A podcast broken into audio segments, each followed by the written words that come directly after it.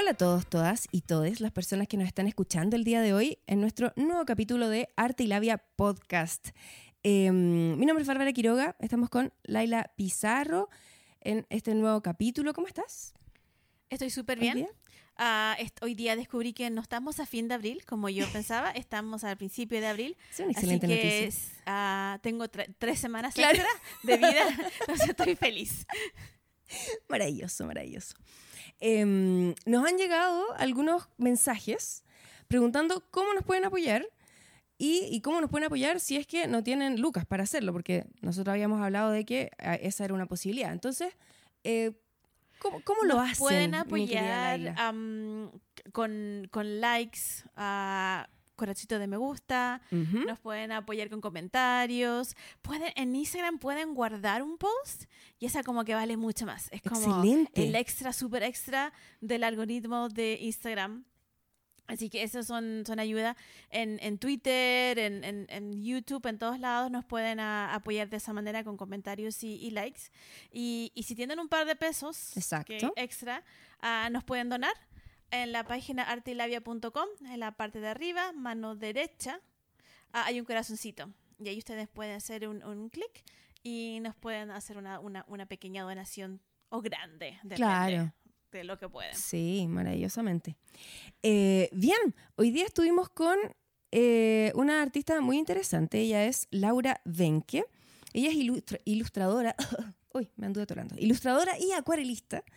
Y como siempre les comentamos eh, cada semana, acompáñennos en la conversación. Ustedes ingresan a su Instagram y van a poder eh, entender de qué hablamos y van a poder ver sus obras maravillosas. Su cuenta de Instagram es la.betonera, así tal cual. Betonera es con B larga. ¿Qué te pareció conversar con Laura? Laura es una persona intrigante, pero de una manera súper buena, súper buena, porque Sí. cada vez que hablaba con ella, o sea, cada, de cada tema que tocábamos, Mm. había más, que había más que hablar, más que saber. Y de hecho, cuando terminamos la conversación de- del podcast, que ustedes va- o van a oír, igual había más cosas en el tintero. Y es como para más seguir avanzando. Entonces, es, eso mm, es fascinante. También hablamos de, del tema de lo que, es lo que es una obra de arte, cuál es el oficio de arte, y ella tiene una, de- una, de- una definición de Mm. uno o la otra que, que vale la pena conversar y, hablarlo y, y ir entendiendo. Me, me gustó mucho la conversación con ella. Sí, está, de verdad que estaba muy interesante, lo pasamos muy bien, además nos reímos mucho porque habían muchas anécdotas entre medio. Así que eso, escúchenos, muchas gracias por estar ahí. Hola Laura, ¿cómo estás? Eh, bien, ¿y tú, Bárbara? Bien también. Bienvenida, bienvenida. Muchas gracias. Gracias por aceptar el venir y toda esa cosa. Eh, ¿Cómo estás, Laila? Yo estoy súper bien, con un poquito de calor. Estoy súper entusiasmada que Laura está aquí con nosotros. Porque Sí, ¿verdad? yo la primera vez que supe de ti fue con una, un WhatsApp de Bárbara que me dijo, estoy en la exposición de Ignacio, hay una chica aquí que tiene unas obras espectaculares y yo estoy, escuchando el WhatsApp y, y, y tienes que venir, ¿cuándo vaya a venir? Y son unas cosas de Greda y estaba así su voz de, de alegría, era como, wow, Bárbara nunca ha hecho eso antes y no lo ha hecho después de ti.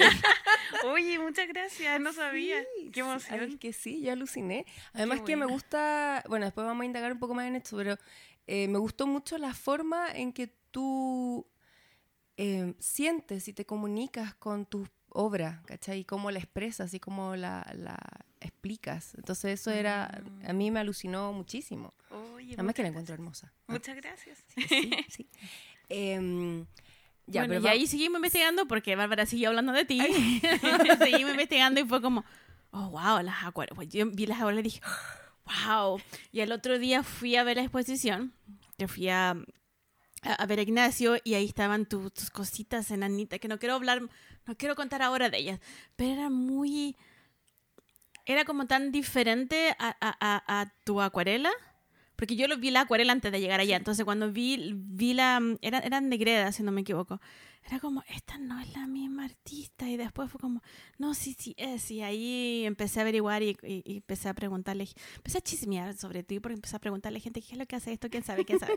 y ahí Ignacio me contó mm, tu trabajo y cómo lo hacías, que no lo voy a contar yo, porque él me lo contó a mí, después yo lo cuento a ustedes, lo va a hacer otra Claro. cosa, no va a ser lo que es. Pero me encantó es, ese...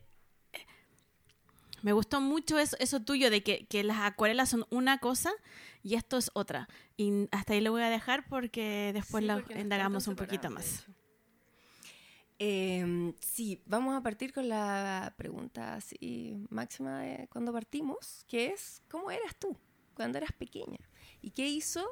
¿En qué momento decidiste convertirte en artista? ¿O cuándo, cuándo ocurrió ese, ese cambio? ¿O siempre fuiste así? ¿Siempre tuviste interés por el arte?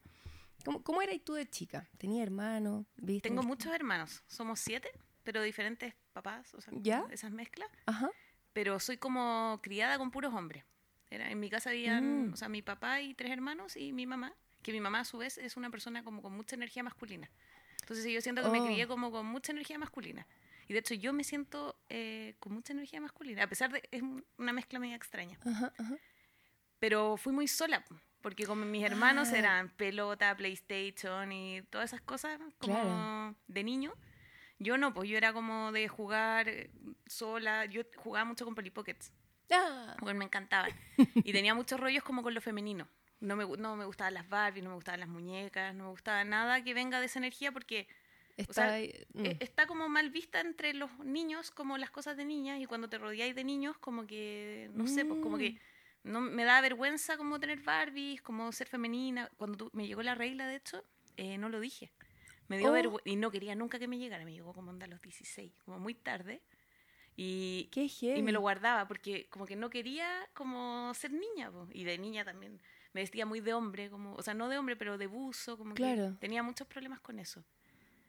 Y tú Pero- decís como que tenía que ver con, con, con esta influencia en el con fondo. ese con- ambiente masculino que había en mi casa. Mm. Con- pero, pero muy bien, yo, o sea, mi- em, fui muy feliz y muy Claro. contenida, y, pero, pero sí, como no muy fluida hacia lo femenino. Y ahora de grande como que me he reencontrado con eso. Onda, de grande ahora me gusta ponerme vestidos y Mm. verme bonita y como fluir con eso. Claro. Pero es algo como que negué, pucha, Mucho como tiempo. hasta los 20 yo creo como que me costaba. Mm. Qué interesante que tú mencionas Polly Pockets como un juguete no femenino, cuando Polly Pocket es rosadísima. Sí, pero no, no es rosadísimo. Viera, yo todavía las tengo, tenéis que ir a mi casa. Deberían ir a mi Pero casa. tiene, tiene- Porque no.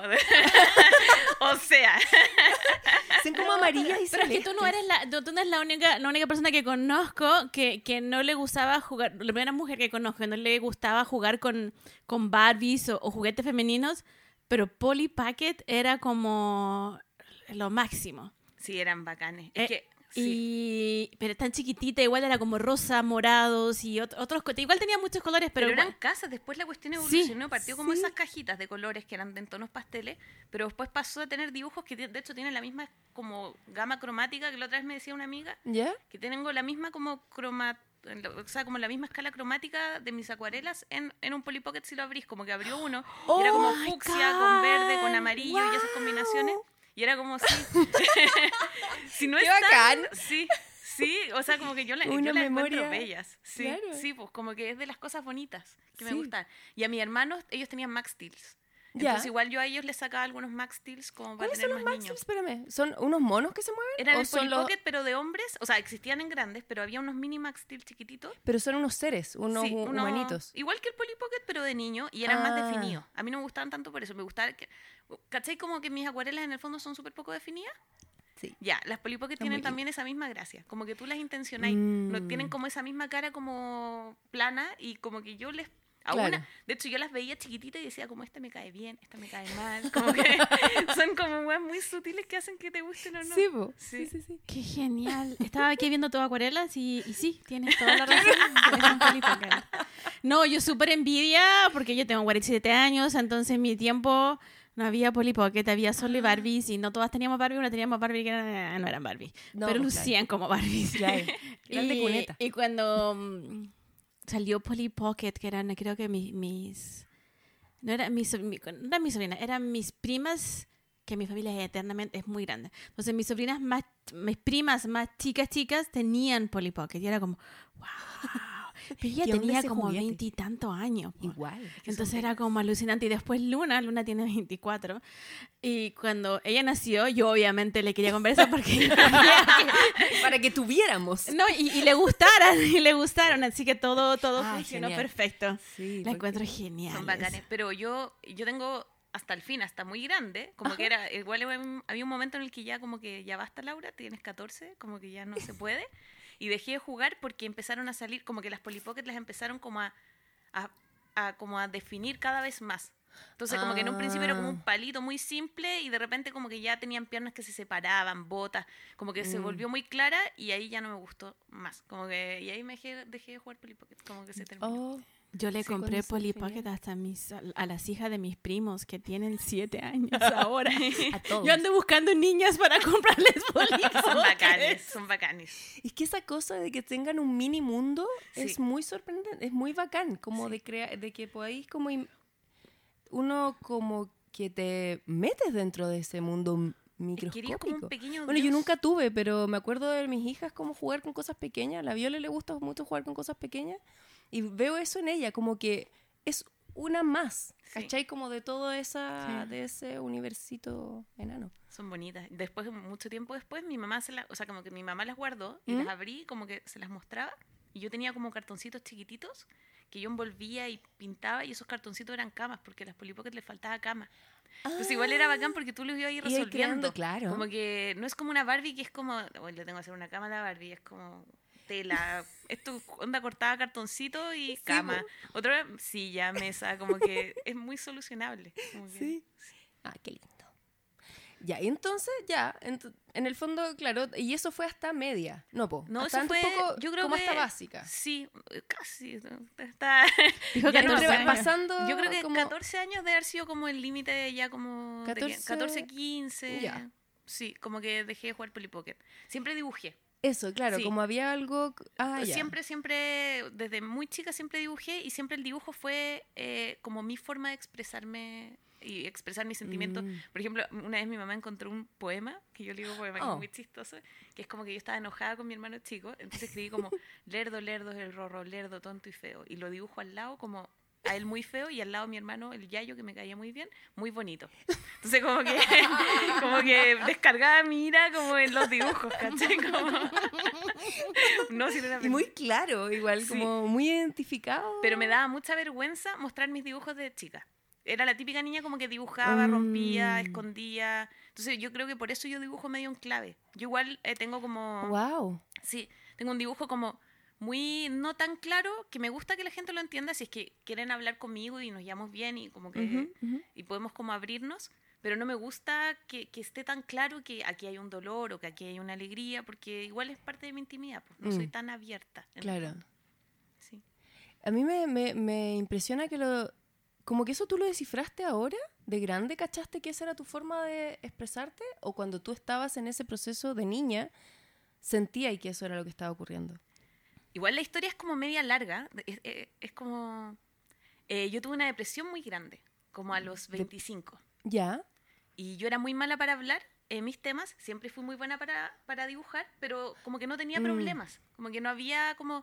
O sea, ya cuando chica tenía estos problemas de adolescente, que no, Claro. no decía nada. Pero después yo siempre estaba muy bien. Y ¿Ya? a los 25, después de esa depresión, me costaba hablar. Yo nunca había hablado de mis problemas.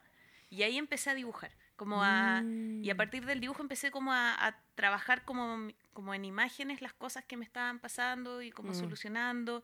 Me acuerdo que dibujaba mucha gente sumergida, como, como muy como yo me sentía.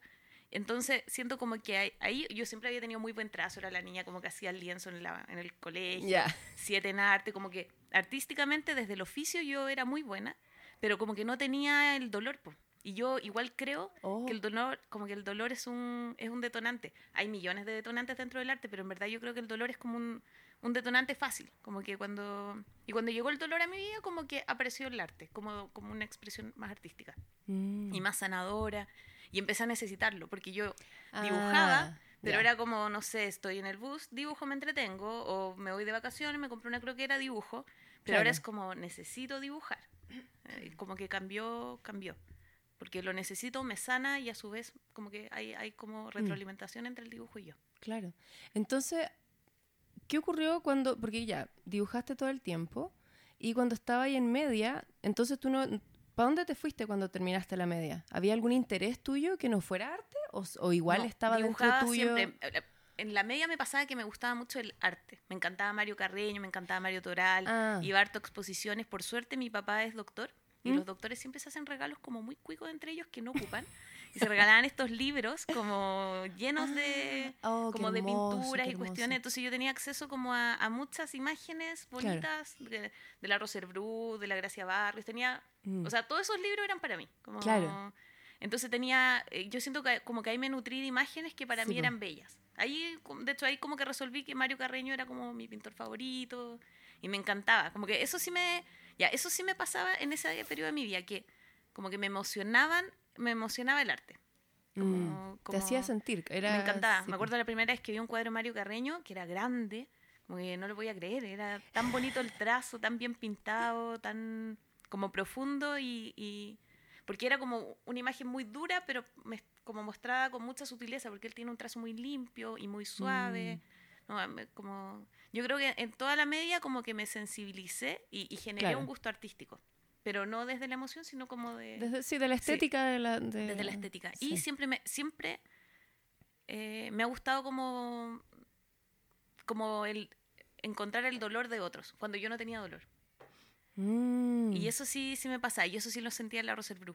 Por eso como que me gustaba también su obra. Como, pero, pero es una Mm. cosa, bueno, la música, de, yo creo que también en el colegio, bueno, es que igual hay mil cosas, porque yo en la media era súper política. Yo era como muy de izquierda, muy partido humanista, ¿Ya? eh, y muy, muy abanderada de eso y como que creo que tuve una formación política en el tiempo de la universidad que manchó mucho mi, mi creación artística. Ah, claro. Porque, o sea, es- Está tu emoción y toda tu, como tu pasión estaba más puesta en lo político que, sí, en, y que yo, en la creación. Sí, y yo siento que el arte político es bacán, como que es bacán los que lo hacen, pero, pero en mi caso a mí no me resuelve, como que no me sana, creo que me, Sí, me genera claro. más ira, más, no. Mm. Entonces yo creo que ahí en ese tiempo como que era más así. Me acuerdo como que dibujaba como estos como peones, como tenía un rollo como que en el ajedrez, con, como con- muy político, muy pasado por Brigada Ramona Parra, como con...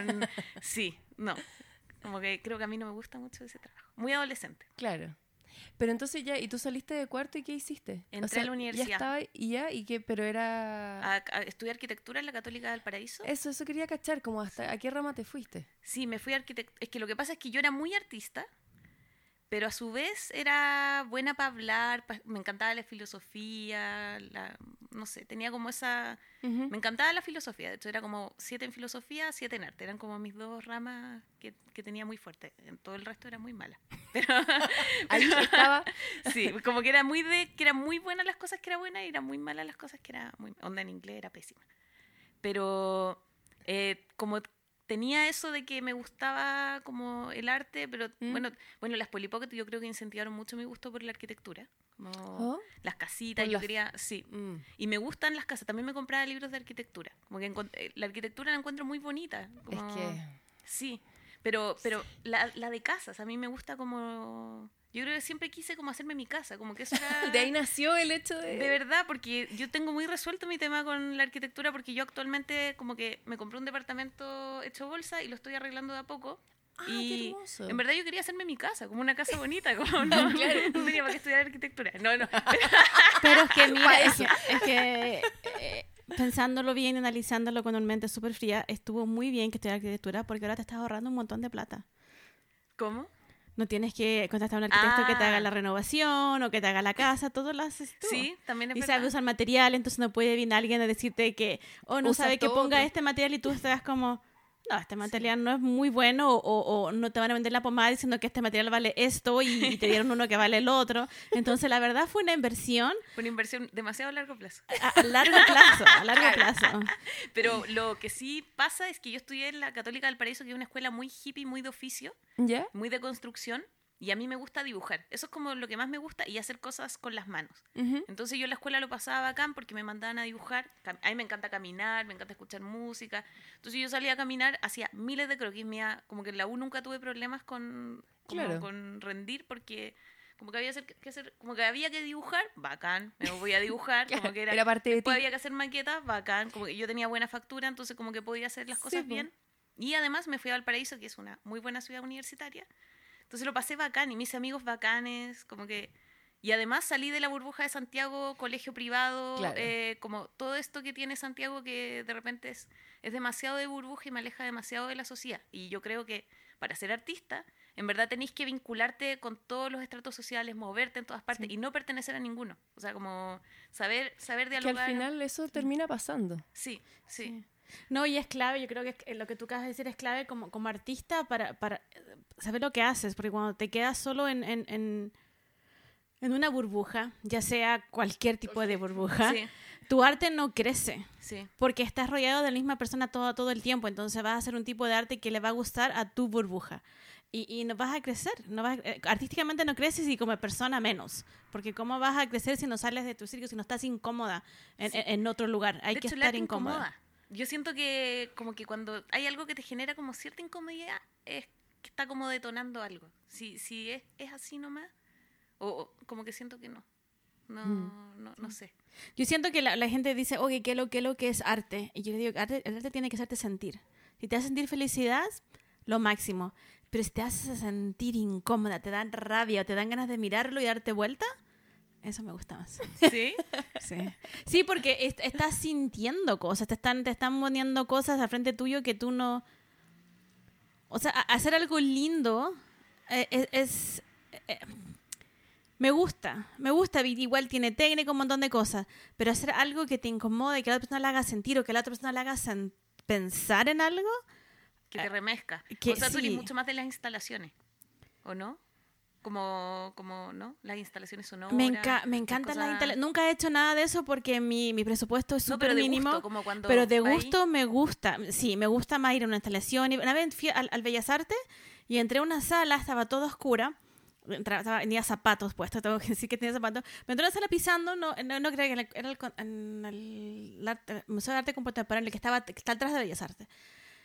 Yo pisando en el museo, bien, bien, bien como corresponde, las baldositas del segundo piso, y hay una, estaba el baño, que tengo que especificarlo todo, porque ¿Sí? fue como, ah, vamos a tratar, dije, no, espérate, déjame ir al baño. Entonces yo voy al baño, salgo pisando súper bien, entro a una sala oscura, y empiezo a pisar, y era como arena, y me dio un asco tremendo.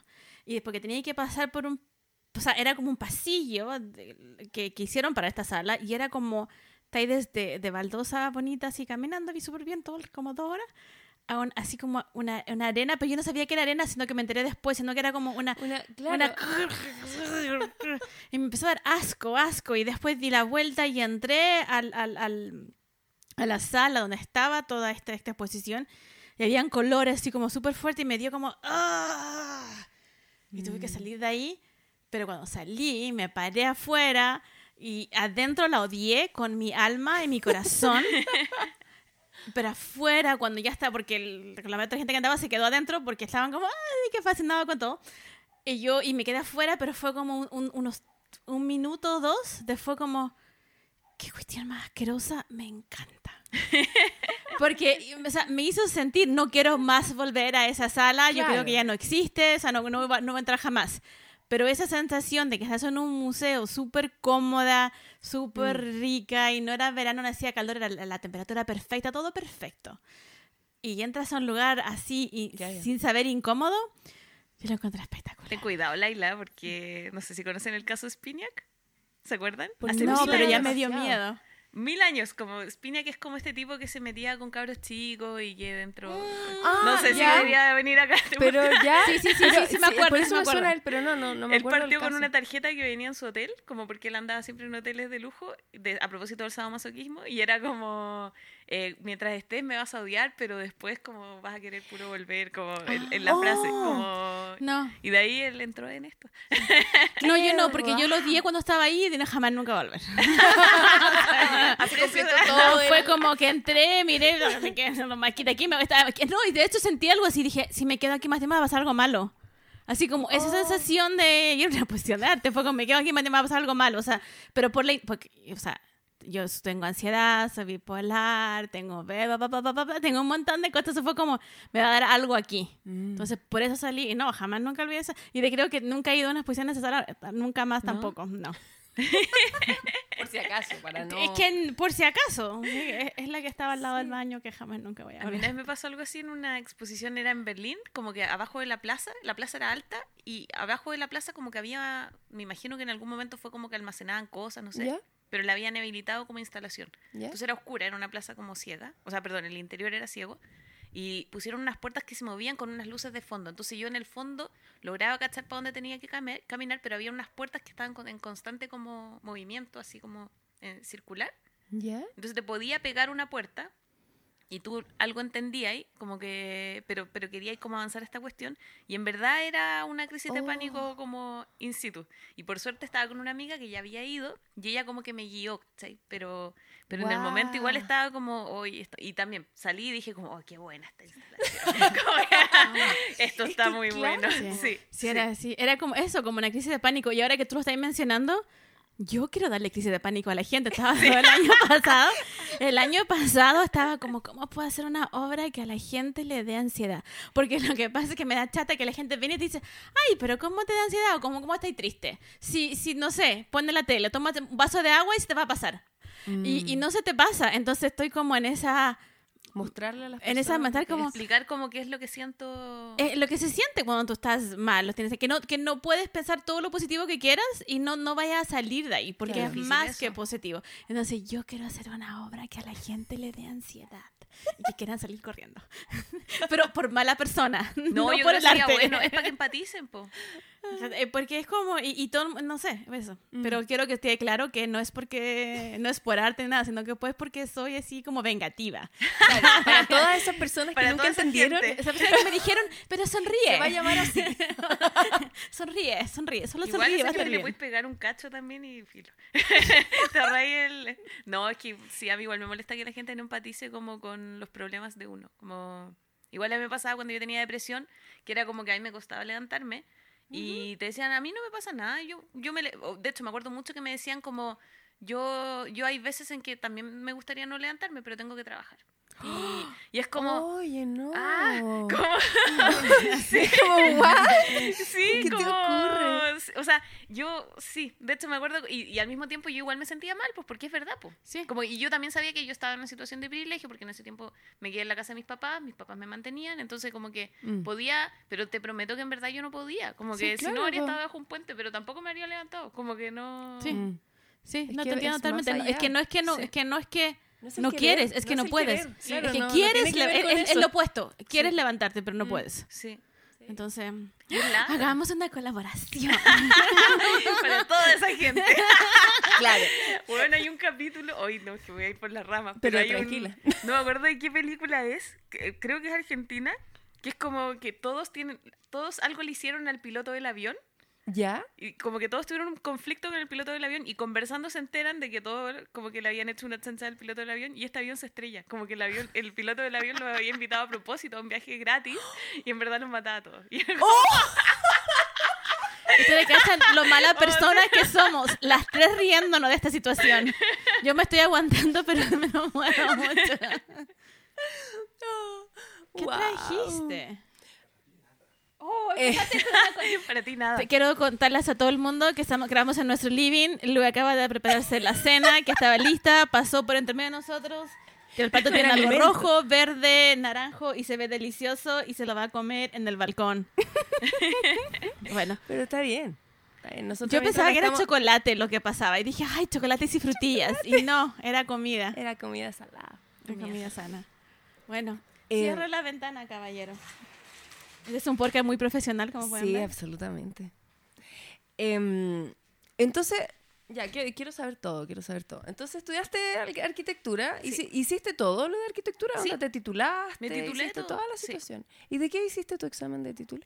Eh, o sea, mi título era... No sé si es examen de título no, título nada Sí, más. o sea, yo lo que hice fue, en verdad no tiene, no tiene, no, en verdad nunca lo había resuelto como dentro de mi obra, pero eran como hitos en la ciudad, como investigué como que hay, hay ciertos edificios, por ejemplo, como el Costanera Center, Ujú. el, el- la Torrentel, hay un montón de edificios que aparecen dentro de la ciudad que se vuelven como hitos de referencia, donde Ah. tú como que llegáis y como, encontremos en el Costanera Center, encontremos Ah, en el... ok, y- ya. y el problema que tenían estos edificios que, que se volvían un poco hostiles, porque por, un, por una parte te llaman y te dicen como, ven para acá, Pero y es son- bacán porque te ubicáis referencialmente. O sea, a mí de hecho en la noche me sirve ver el Costanera Center cuando ando en bici, para saber para dónde está el oriente y dónde está el norte y como ubicarlo Claro. un poco. Pero lo fome que tiene, de hecho, el Costanera Center es que en, en su base, cuando tú llegas, no hay ningún No lugar hay, donde te puedas claro. encontrar. Y de hecho, el Costanera Center no es un mal edificio, lo que tiene es una mala llegada. Como Mm. este, este- Es este- que es muy es- el arquitecto de, de de ese edificio, ya no me lo sé, como que él ha hecho otros edificios en Francia y lo que hacen son unos patios interiores, o sea, patios que comunican estos edificios, donde en Mm, verdad tú puedes ir encontrándote dentro de estos hitos. claro. Entonces, eh, hablaba como un poco de la hostilidad, como la hostilidad que generaba algo cuando te llama pero no te recibe. Y Claro. por eso hice, como que hice un... Como, Como que se un olvida la escala a humana. eso, sí. Y ahí hice un centro cívico para la municipalidad de la Granja.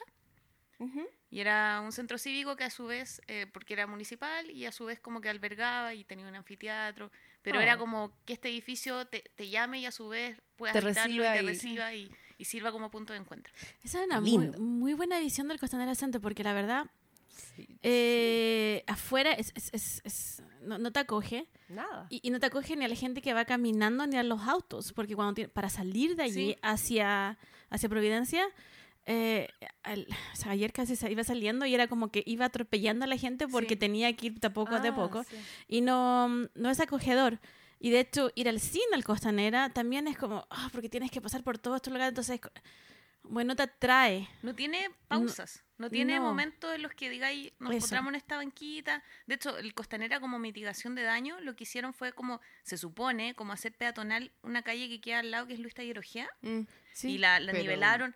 Y nunca fue peatonal, o sea, como que O son sea, de esas es mitigaciones peatonal, mulas pero que es inventan. como nada. No, pero- pero- Es solo como que la cerraron y la Solo- sí, nivelaron. sí. No, no tiene ni una nada, Nada, nada más. No, nada. En verdad, a mí todo eso me carga. Lo siento. A mí me carga como carga el la prepotencia, porque siento que cuando uno llega como, es como cuando llegáis a una casa y uno como que siempre es un impacto. Cuando llega, cuando ustedes me invitaron a mi casa, ya yo llego y es como, ah, y uno no puede llegar prepotente, como que tenés que llegar como suave, como y- Sí. y, y siento como que esto pasa con esos edificios que llegan prepotentes, como que invaden la ciudad, más encima la obstaculizan, es como que gritan y, y no te ayudan. Y no, eso claro, pasa no, hay, no hay ni una retribución a lo que significa que esté ahí. Sí. O que haya sido. Sí, pues tenéis que ayudar. en algo. ahí, claro. Sí.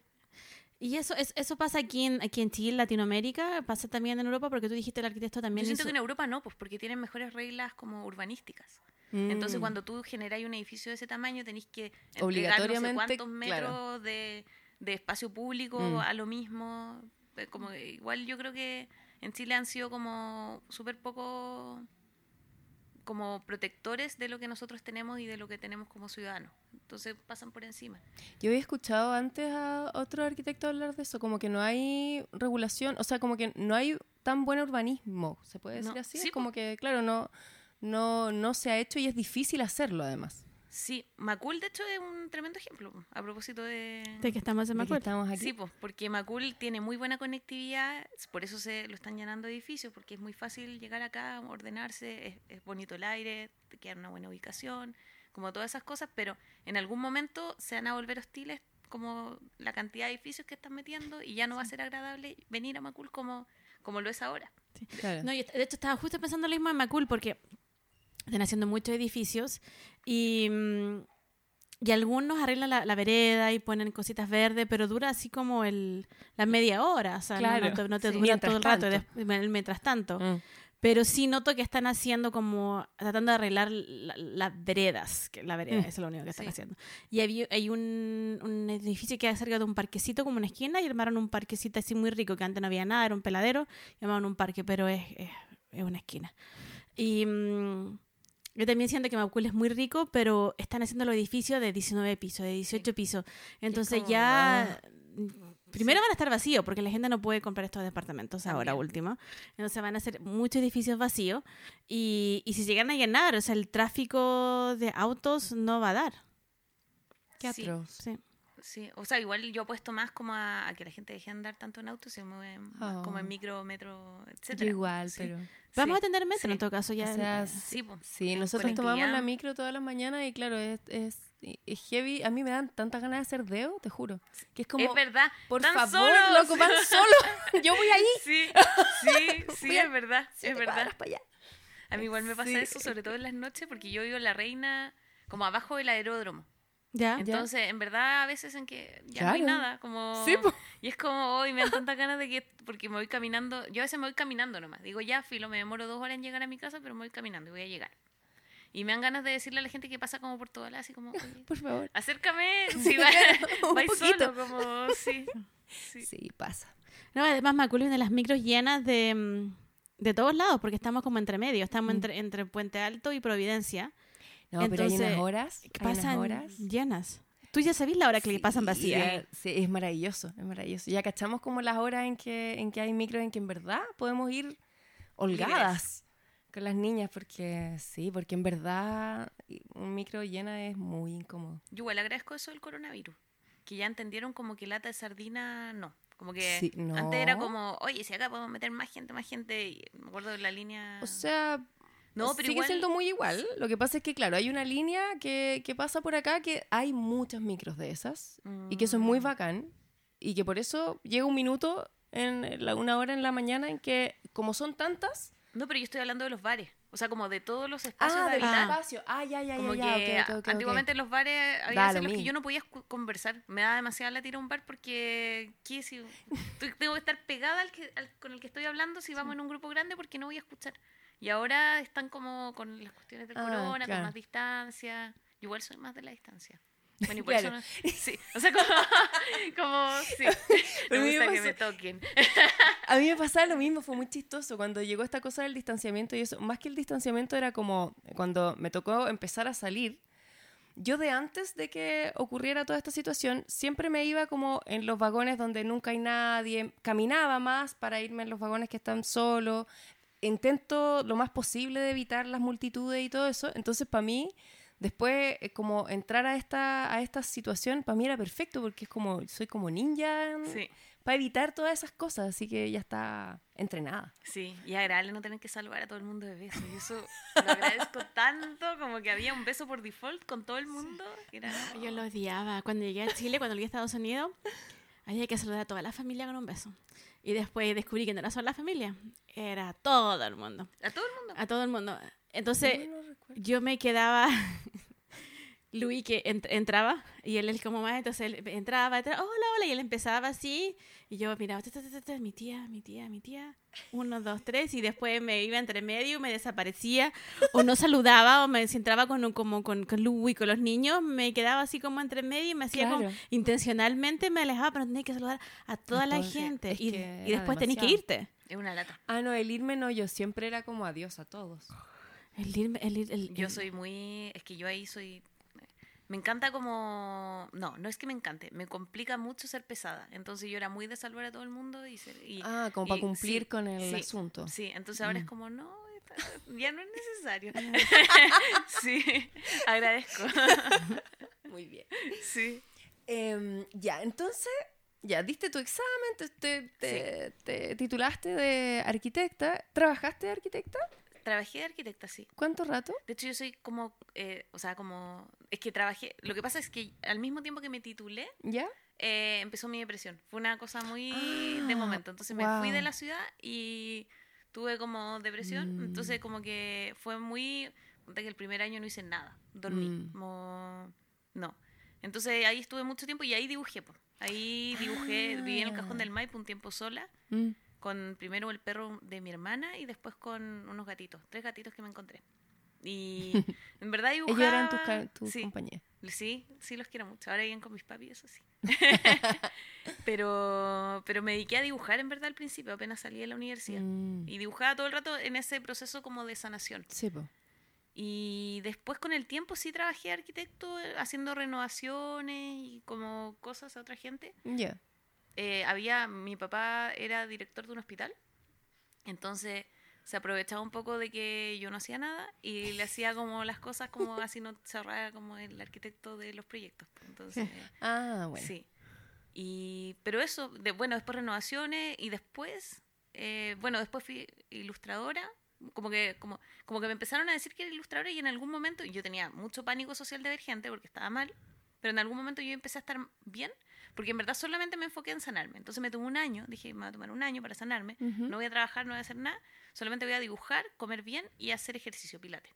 Y, Ok. y eso determinada toda de tu mi- parte. Sí, toda, en la casa de mis papás igual, siempre desde el privilegio. Claro. Y como, sí, pues como de que podía hacer eso. Y ahí eh, como que me sané y me sané antes del año. Y Ah, empecé como a trabajar en la acuarela. Y de ahí dije como, como que me decían que era ilustradora, empecé a ir a ferias. de Te decían, o sea, tú Eso nunca que pensaste es- que eras ilustradora. Eh, Alguien te dijo, No, "Oh, eres ilustradora, Sí, y como que la estaba gente bueno ya. decía- Sí, me decían que como que la plop, porque en ese tiempo estaba la plop, Ujú. y me decían como, Laura, tú deberías estar en la plop y cuestiones, como que no, pero no, nunca, nunca- en verdad simplemente postulé como a Santiago Ilustrado, de hecho, que era una Ujú. feria, y fui para allá y hice como unos calendarios, unas cositas, y me sorprendió porque como que en esa feria me fue bacán, como que vendí todos los calendarios, me encargaron más calendarios, los dibujos, como que fue muy, y además mi llegada con los otros ilustradores fue muy buena. Conocí al Cristian Mm. Garrido, que se llama Mono, Mono Garrido, que él en verdad tiene un trabajo muy bonito y él como que yo siento que de alguna forma como que me, no, no es que me apadrinó. De, yo de hecho ahora tengo un puesto en el Persa Bio Bio con el Cristian, eh, pero de alguna forma sí me, como que me dijo como Laura, porque yo no tenía bolsitas para entregar las cosas, nada, como él me, como que me Se enseñó, guió, como- claro. me, me dio como para que la web sea como con dignidad. Y, y ya- pero en general todos los ilustradores y las ilustradoras fueron muy amables conmigo, entonces ese ambiente Mm. me cayó muy bien. Y ahí fue como, ah, ya. como en tu salsa. Sí, y me llevé muy bien y me quedé con las ilustradoras, pero después me dio la tontera de irme a Berlín. Ya. Y ahí me fui a Berlín y ahí como que, nada, trabajé de mesera, de recepcionista, haciendo el aseo, cuidando ¿Cuánto niñas. rato? Tuve como dos años como hueveando con Berlín, porque entre medio mi papá tuvo un accidente, Oh. entonces tuve que volver a Chile, cuidarlo, como una vuelta, entonces después volví, pero, pero sí, ese, Pero después volviste. O sea, Volví. viniste un rato y luego volviste a Berlín. sí, O y sea, después te volví finalmente, porque igual, sí, Mm. pero... ¿Y qué te llamaba de Berlín? O sea, bueno. Yo creo que porque yo vengo de un colegio alemán Ah. y a mí me costó mucho aprender alemán, entonces, ah, no, y an- antes había ido a Berlín y lo encontraba, eh, había ido dos veces antes a Berlín ¿Ya? y lo encontraba bacán. Y, Yo me imagino, es que como sí. que... y fui y tenía amigos, porque además como de colegio alemán tenía hartos como amigos que estaban allá y lo encontré muy piola y una amiga me dijo, en ese tiempo Berlín era muy barato, ahora parece que ya no. Es que llegaron los artistas de Berlín. Sí, Sí, pero en Berlín podíais vivir por muy poco. Sí, sí, los artistas del, de Londres, de Francia, de todos esos artistas que tenían estudios bacanes y que era muy caro tenerlos en, en esa parte del Sí. país, se fueron a Berlín. Entonces Berlín pasó a ser como la capital del arte por, por varios, mucho tiempo, porque era más, mucho más económico. Mm, y ahora es todo caro. Sí, Ahora los artistas sí. siempre llegan y las cagan y hacen que todo suba de valor. Yo siento que siempre llega la gente adinerada que puede ponerte el pie encima y ofrece más. Porque ese es el problema, por ejemplo, actualmente. Que, que hay otro dispuesto Ah. a pagar un arriendo mucho más caro que lo que en verdad valen las cosas. Hoy día hablaba con Mm. una amiga y me decía que los arriendos de un departamento de dos piezas estaban en 1.800 euros. Y... What? ¿Qué te pasa? Como porque ah, se aprovecharon de la pandemia y además eh, llegó mucha gente con plata, porque igual es una capital cultural dentro de Europa sí. que puede pagar y que encuentra muy bacán la bohemia, no sé qué. Pero para que exista esa bohemia, tenéis que permitir que haya gente Que no viva ahí y que, claro. que- sí, sí. Igual ellos tienen otro tipo de sistema, eh, en verdad tienen mejores políticas de como de estas empresas que arriendan cosas, entonces no pueden subir tanto el arriendo. Ah, ya, hay como un control. Eh, en- en, en las empresas grandes, pero en los particulares Ah. es como el... Es que te vas y te lo suben. Y el Estado igual es dueño de, de departamentos. Hay muchos departamentos que los arrienda el Estado. Entonces con eso también controlan la inflación de los precios. Eso es algo Mm. que debería pasar. Boric, Claro. vamos. vamos. Hay una idea muy Sí, buena. Vamos, arrienda tú las casas. Claro. sí. Mira. Ya, entonces, ya. Ahora mi Ok. meta va a pasar a ser que Boris escuche el podcast y este episodio.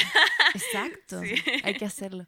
Em, entonces, Te fuiste, volviste, bueno, y después Sí. decidiste volver porque ya era como que allá ya nada. Volví o- porque igual frente, mi papá tuvo un accidente Sí. a partir del cual quedó como con una demencia senil. Oh, Entonces igual en el fondo como que mi papá se murió, el papá que yo conocía Mm. antes. Entonces como que viví ese luto allá en Berlín, que está, además encima yo estaba sola porque como que, de bueno, yo soy buena como para deprimirme y enclaustrarme y, y dejar de hablar. Entonces al final como que lo único que hacía era, bueno, tenía este, trabajaba primero de mesera o de recepcionista, que es un momento como en el que igual tengo mucho contacto con gente, pero no tenía tiempo para dibujar. Entonces busqué trabajos donde me Ah. pagaran mejor, que me pagaban 15 euros la hora, por ejemplo, haciendo el aseo en un departamento y con eso tenía solo que trabajar un día a la semana y cuidando una niña que también me pagaban 15 euros y con eso podía tener tiempo para poder pintar, Perfecto. porque claro. además igual yo quería hacer una exposición en Berlín, que lo hice. Entonces, pero siento que al mismo tiempo, como ese tipo de trabajos a mí me hizo, me dañó mucho, como que... Mm, Porque yo soy buena como mesera, porque tengo, me llevo bien con la gente, me gustaba atender, como que no había problema. Pero haciendo el aseo, como que te prometo que sentía como que comía mierda todo el tiempo. Cuidando a la niña también, la Oh. niña no como que tenía... eh, yo me llevaba muy bien con ella y con su, su familia era muy amable, pero yo sentía que ella como que no quería estar conmigo, como, ¿cachai? Ah. Porque quería estar con sus papás. Entonces como que sentí como que, bueno, esos trabajos no me hicieron bien y como que contribuyeron más a que me fuera deprimiendo. Mm. Y después ya era como filo, eh, me voy a devolver. Igual, igual me iba a devolver y bueno, filo. Claro, como que nunca tuviste entonces la idea como de quedarte allá en el No, fondo. yo era quería como que estar una siempre era- temporada, Ah, ya. como dos años, como lo que hice, pero Ya. sí, no, no, nunca quise vivir en Berlín. Quería que yo soy buena para viajar Mm. y quedarme mucho tiempo en el lugar. Y como no tengo como herencia, o sea, como Claro, alguien- ninguna atadura de ningún tengo tipo. que trabajar, entonces como que era la forma de poder vivir la ciudad y, y en verdad absorberla, que creo que sí lo hice, pero tenía que trabajar al mismo tiempo. Claro. Entonces por eso era como más largo. Tal vez si tuviera plata me diría seis meses, no trabajo, me quedo. Claro. como- sí. Qué sí, agrado. Todos Sí. haríamos eso. Todos lo haríamos. Hay gente Cada uno en su país favorito, sí. Sí. Y ahí volví y volví a, a Santiago y acá fue pura felicidad, pues porque como que allá en Berlín yo me tengo como que ganar a la gente, porque igual yo me gano a la gente, pero los alemanes tienen un carácter que a mí no me agrada mucho, porque son... eh, Distintos, como que no se entregan tan fácilmente. Mm. Y después cuando ya se entregan a mí ya me rompieron el corazón, entonces como que yo ya no quiero... Ah, no, claro. Y acá llegué y volví como, ah, bacán, el señor del almacén es simpático. De hecho, eso, eso sí sentí en Berlín y por eso creo que arranqué. Como que sentí que yo me estaba amargando. Como que yo soy una persona amable Oh. y allá ya, ya me estaba poniendo como, como diosa. como, sí, oh, wow. diosa del mundo. Porque igual tienen menos Se luz. te pega. Y tienen menos luz, pues tienen mucha menos luz. Sí, po. Y acá llegué y, Y volví a trabajar de arquitecta.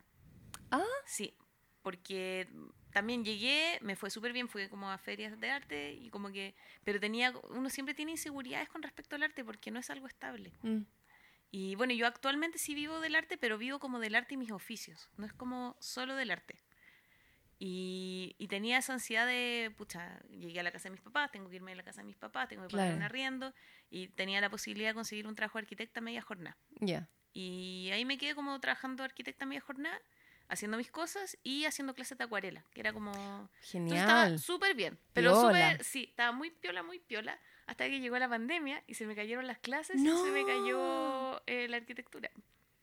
Pero fue muy Wow. bueno porque como que todo es por algo y Sí. se reactivó como el arte, la ilustración Mm. y, y como, no sé, como que se fueron dando las cosas y Claro. como que de alguna forma como que fue un pie forzado que yo no me habría atrevido a dar, pero que se dio. Y ahora como que estoy como solo viviendo de mis oficios. Pero yo, para vivir del arte, no, ve, no vivo solo de los cuadros, vivo como de las poleras que hago, de los trabajos Sí, que hago me a te iba a preguntar ahora, a preguntar, claro. sí. ¿Cuáles son tus otros ¿Qué, oficios? qué- qué- ¿A qué es lo que te refieres? A porque lo, lo, lo- lo marcas la diferencia. Dices, no vivo, de, no vivo del arte, sino que vivo de arte y oficios. ¿Cuál es la diferencia para ti entre el arte y el oficio? ¿Y a qué te Mm. refieres en, en, en que vives de las dos cosas? Es que para mí el arte es como lo que yo hago cuando pinto un cuadro o cuando hago esta cerámica, que es como Mm. una cosa que no tiene ninguna utilidad y hay gente que empatiza con mi trabajo, lo agradezco, lo paga y se lo lleva. Y es bacán, pero eso pasa poco.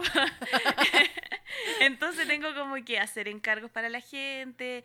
De repente hay gente que me encarga cosas como que a mí no me interesan. Libros. Hago hartos como libros. Me mandan libros y yo tengo como que dibujar los libros. Mm. Eh, de hecho, incluso ahora, hace poco empecé a trabajar con, pues, pero muy poco, pero para Rodrigo Zamora, que es un artista, y él, él me da trabajos como, por ejemplo, la semana antepasada estaba como montando esculturas para él en el aeropuerto. Y, pero muy desde montaje, of- como oficios que tienen que ver como labores relacionadas al arte, que, que es bacán porque... Ay, qué entretenido, qué Sí, po, entretenido. y porque los días son diferentes. Y de hecho, la Sí. semana antes de esa estaba como pintando un suelo en un colegio, que también me encargaron como un... Era como una activación para un colegio y tenía como que pintarles el suelo como en relación al agua. Pero muy... Yo sé que eso no es arte, o sea, como cuando estoy haciendo un dibujo en el suelo, es como más ilustrativo, no es tan personal, pero, Claro. pero me están pagando por dibujar. Entonces, Sí, como que... O sea. Sí, lo Ah. agradezco mucho. Siento que me, me desarrollo en base a mis talentos, que era mi problema cuando trabajaba arquitecta, que no sentía que me desarrollara en base a mis Mm. talentos. Como que acá, Claro. sí, Sí, pues acá es absolutamente eso. po. sí. Entonces, eso. Y en eso estoy ahora. Como con poco tiempo, eso sí, para el arte. En eso.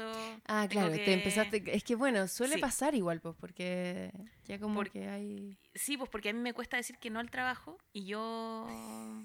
Sí, pues al final como que termino tomando mucho- Todo lo que te dice. todo, todo lo que me entrega, o sea, todo lo que me dicen, lo hago. Mm. Y me cuesta como ordenarme con la agenda y. Y, no. ups. Y luego ya necesitas Y un día de cuido a mi 27 papi, horas. Y eso es lo otro. Yo también tengo como esa. Ah, ya. Esa responsabilidad como de estar ahí. Sí, de estar con él y no puedo como, no sé, tengo, tengo Mm, como sí, po. más dificultades, creo yo. Claro. Igual, bueno. Igual Sí, así caleta de cosas. No, sí, sí, igual lo hago, pero ahora llevo mucho tiempo sin pintar algo mío. pues. O sea, de- no, de hecho, el... Cáchate, pues, el sábado, después de que me junté con unos amigos, llegué a mi casa a la hora de la corneta. No, no, hoy, esto no sé, si- no, no lo voy a contar, pero filo.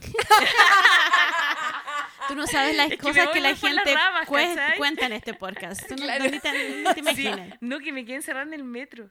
Pero es que es una historia muy ridícula. Ah, no, tienes que contarla. Es que no es que cuéntala. Mira, espérate. Todo el mundo que viene a este podcast, yo les digo, este es un podcast de arte, pero no es profesional. Los Entonces, chismes nos gustan más que el arte en sí. Así que, ¿cómo? ¿Cómo? ¿Qué? ¿Qué? qué? Que El metro una te... locura, porque me iba, salí del barrio Yungay Ajá. Una inauguración de Pium que tenía como. Hicieron artistas por Yungay, pintaron varios muralistas. Y salí de ahí y me, me iba en un principio con una persona, pero no me fui. Y llegué a Metro Universidad Latina y tenía que llegar como a. Como a hacer la combinación hasta Castillo de Lasco para llegar. Pero en ese intertanto me iba a juntar con una amiga, pero esa amiga no me contestaba. Entonces, como que. Filo, me enredé mucho, no me contestaba, me devolví, se me atrasó más el tiempo y estaba en el límite ya para poder llegar a mi casa. Claro, el metro. Y, y ya estaban empezando a cerrar todas las estaciones del metro y me meto como en dirección a Castillo de Lasco, donde ya tenían como la cintita de que ya no se puede. Y le digo al guardia, no, yo voy para Castillo de Lasco. Y me dice, sí, eh, puedes pasar. Y me abrió la cuestión y pasé. Y yo soy súper volá y me confundí y en vez de tomar Castillo de Lasco, eh, tomé Los Libertadores. Como que entré mal en la cuestión, muy Sí. tonta. Y cuando llega el vagón de Los Libertadores, como que no se abre. Y yo, qué raro esto, como, qué, qué extraño. Y me quedé como un ratito y dije, no, pero debe ser porque es de los últimos, porque ya eran las once y media. Y de repente se abre como un ratito, pero nada. Y dije, ah, bacán. Y entré. Y se cerró al tiro. Y, y después partió, y cuando partió no se detenía nunca. Iba así, ¡wow! ¿Cachai? ¡Qué miedo, qué miedo, qué miedo! qué No, y lo miedo! chistoso, no, porque yo no No. entendía nada. Y yo dije, ¡ay, qué bacán! Agarré el último vagón. Hasta hice videos, así como, estoy en el vagón sola. ¡Cáchate esto! Live, Instagram Live. weón, jurando que la hice. Como, cáchate, llegué al último vagón y de repente caché que empezó a decir como que iba para ir a Razabal, como para lugares que no, no- y, y después decía actualizando datos, la máquina, y no paraba nunca y de repente la weá se detiene. En la nada. Imagínate tú que tenés crisis de pánico, yo también tengo crisis de pánico, primer infarto así como que, que Oh. siento... Y se detiene y no pasa nada, pues. Y dije, cresta. esta Espérate, y es se- de esos, de esos vagones, de esos trenes que no los conducen. Sí, es de la línea café, entonces no había nadie. Oh. ¿Y teni- tenía carga en el celular? Tenía el teléfono cargado porque me iba a juntar con mi amiga, entonces lo había cargado de suerte Oh. y veo un número como de emergencia que Ajá. está en la cuestión y le digo como al, al señor que me contesta al tiro y digo, esto es una emergencia, estoy atrapada en el metro. Tengo que hacer esta pregunta. ¿Habías bebido algo, fumado algo antes de subirte al metro? Bueno, yo consumo con regularidad. Es que para saber, todo es que para- es que- es que todo es Mucho más. Es que todo, es que claro, que para dimensionar el pánico o el no pánico de la sí. situación. O sea, estaba un poco voladita, eso se puede decir en este Pero podcast. acá sí, se han hecho muchas cosas. Ya. Eh, sí, yo creo que está, pero en verdad creo que es algo que me pasa como siempre, como... Sí, claro. No le voy a echar la culpa a, mi- a la marihuana de esto, pero... No, pero las sensaciones que sientes. Porque a mí Ah. eh, esas cosas te me hubiesen pasado sin haber tomado nada. No, pero yo siento como que lo que ella tenido en el cuerpo se fue cuando Claro, se detuvo. cuando se detuvo en la eso, yo estaba No, pensando como que... No, fue como, oh, terrible sobria. Como, Claro, total, no. Sí, Aquí no, no. pa- plata perdida. no, no, no. Y ahí ¿Y qué- llamé y me, eh, como que le dije al tipo y el tipo se comunicó con más gente y ahí me empezaron como a hablar por lo alto parlante. Como, Ya. Te hablaban por el arte parlante a ti. Sí, pues como... ¡Qué vamos. emoción! No, yo estaba muerta y le decía, Sí. lo siento, pero yo iba para Castillo Velasco y no sé qué. Y me dice, no, si vamos para allá y se va a devolver el vagón y la van a estar esperando unos guardias. Y yo, ¿Cuál estrella de televisión? Sí. ¿Qué pasó cuando llegaste? Te esperaban los guardias, te sacaron para el de para Me estaba esperando un guardia terrible buena onda y le digo, oiga, lo siento, le prometo que iba para otra parte y me dice, si corre, eh, va a poder alcanzar el otro, como en la otra dirección. ¡Excelente! Y llegué a mi casa. ¡Ah, qué hermoso final feliz! Si corre. No, fue maravilloso. Claro, es como una escena de ¿Cómo tú te película. ibas ibas a meter esa, inform- esa, esa historia en nuestro podcast? Claro. ¿De qué trata esto? Tengo video, vamos a subir como de foto el video Claro. de Laura Uno, caminando en sí, la cuestión. uno de los posts. Uno de los posts, posts que claro. hablamos. sí. Solo para los que La hora en el vagón de metro. Escu- si quieres saber más, escucha el, el episodio. Minuto tanto. No, y el tipo del teléfono me decía, no, si la vimos por las cámaras que se metió como en, en la cuestión. Ah. ¿Y cómo no te avisaron si te vieron por la No, no, no, cámara? eso fue después de que yo llamé, pues, Ah. como que ahí empezaron a ver A como, revisar, claro, Hay una persona perdida en el metro, me imagino. Y estaba ahí, yo espérate, que quiero este detalle. Tú estás cuando se detuvo el metro, era como estaba entre medio, no, Sí, pero está ahí entre entre medio. medio de, de estaciones, Bueno, no me sentí en muy una 33 estación. Sí, como ahora. no. Terrible. Qué atroz. La mitad de la Sí, nada literal. Te juro, Literal. era como no ¿Y puedo abrir esto. túnel? Sí, ¿O era en, ah, túnel? Pero la luz se mantuvo prendida. susto, y yo tenía una manzana en mi mochila. Como que igual. Ah, pensaste todo eso, no moriré de hambre No hasta mañana. hambre. Estaba viendo ahí donde me acomodaba. Claro. Qué chistoso. Qué heavy, qué máxima tu historia. Qué Salud loca. por eso. Salud por mí. Salud, por eso se me acaba el vino. Sí, muchas gracias, a la señora del metro, muy bien. Bueno, pero ahí llegando de eso, eh, llegué a dibujar. Como ¿Mm? Ah, que, ya, bacán. es Como que ahí sí, pues, porque retomaste- obvio que me llegó demasiada energía. Como... Claro. Y de hecho tenía que llegar a hacer la portada de un libro. Como muy. Y empecé a hacer la portada del libro y era como, no. No, No es esto. no es mi energía. Como, Mm. Y dejé la cuestión botada y empecé como a pintar como mis cosas. Qué Creo que sí, como que. No. eh, los shocks como de energía igual te, te Sí, po. generan al toque algo. Sí. ¿En qué, qué- en qué momento te diste cuenta de.? Porque has dibujado toda tu vida. Pero. mm, ¿En qué momento te diste cuenta que, que las acuarelas que haces. O sea, tengo un montón de preguntas de las acuarelas. Lo primero para explicarle a la gente que nos está oyendo y que no está siguiendo nuestras instrucciones que dimos al principio del capítulo, que era Exacto. ir al Instagram de Laura y mirar lo que estamos hablando. Exacto. Tarea. Para los que no lo, están- no, Claro. no lo han hecho, están escuchando mientras manejan. Am, tus acuarelas son... Está el papel y son como fragmentos, no todas, pero la- las que a mí me, me llamaron mucho eran como fragmentos de acuarela o fragmentos de algo en una página. ¿En qué momento tú te diste cuenta de, de- de que tus dibujos, tu acuarela eran, eran arte en sí? ¿En qué momento te diste cuenta que estabas haciendo algo más que, que, que dibujando para... Porque te diste cuenta que estabas dibujando para sanar. Sí. Y estabas, esa es tu intención. Pero en un momento ya estabas sana. Pero Yo seguiste haciendo siento- acuarela y seguiste haciendo eso. ¿Y, y Mm. pasó a ser otra cosa o aún es para sanación? Yo creo que siempre es sanación, es como mi terapia. De hecho, es mi meditación. Como Mm. si tuviera que. Yo no medito, eh, soy una persona como súper eh, intensa en mi vida. Y la acuarela me baja, como me Mm. tranquiliza. Creo, creo que como que siempre lo voy a necesitar porque medito. Y sí siento que es más artístico, o me lo tomé más como de una forma artística porque hice una tutoría en dardo. ¿Ya? Y ahí estuve como como con un desarrollo de obra, de obra para mí que además no estudié arte, como que siempre tenéis como, bueno, uno siempre es una persona muy insegura.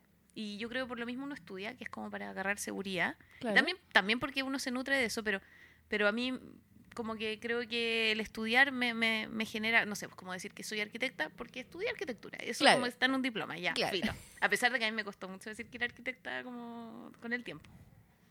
Lo mismo me pasaba como, como ilustradora. Me costaba decir que era Mm. ilustradora porque hasta que me empezaron a pagar como por libros. Pues entonces al final, sí, es verdad, pues porque me están pagando por dibujar, por lo Mm. tanto, ilustro. Y en el arte creo que es cuando hice esta tutoría que es como de arte Mm. y de formación y como desarrollo de obra y a su vez, eh, bueno, creo que eh, porque vendo mis cuadros que son de arte. Como también tengo como esa zona en la que se vende. Creo que Todo tiene que ver como con eso, con la retribución que Con- venga desde la afuera.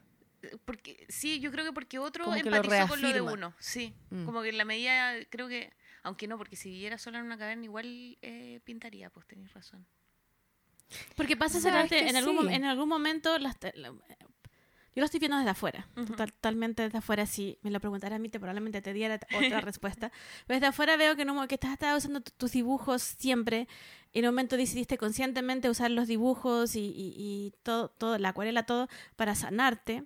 Luego te sanaste, pero seguiste haciéndolo. Ah, y ya no le llamas a- y ya, les, ya le estás llamando arte entonces pero también entiendo lo que lo que tú dices que que como que te como que sigas haciéndolo como terapia pero cuando tú ya lo sacas de ti y, y lo llevas creo que me estoy confundiendo No, no, no, yo pero yo, sola no, no, no, lo- que yo creo es que yo constantemente me enfermo. O sea, como que yo les cuento que tuve esa depresión eh, cuando tuve 25, después cuando mi papá tuvo el accidente tuve otra depresión y hace poco tuve otra depresión a propósito como de un quiebre amoroso.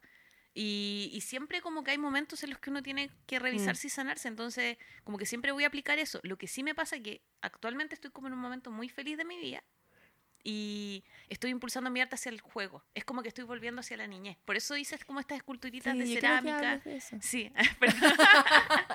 como allá. sí, en el fondo como que me gusta contar cosas y dejar es como un diario de vida finalmente todo Mm. lo que voy haciendo, como un diario de vida de diferentes formas, en papeles, en cerámica, pero van dejando registro de cosas que estoy pensando y de cosas que viví y eso actualmente es muy estoy enfocada en artístico la niñez. sí. eso es como, yo, yo siento que lo estás haciendo es arte pero quería saber tu, tu visión de, de lo Mm. que haces porque haces una diferencia entre el oficio y el arte yo siento que cuando pones todo, el- todo lo que estás sintiendo en, en, en- o en el papel o, o en la greda que lo estás tocando eso es eso No, es pero arte. para mí esos trabajos sí son artísticos. sí Lo que no son artísticos son cosas que yo no muestro tanto en Instagram porque no lo siento tan propio, que es cuando, a veces para conseguir más pega los, los pongo, pues, pero, Pero claro. que es que cuando me mandan un cuento y yo tengo que dibujar un perrito con un niñito haciendo como...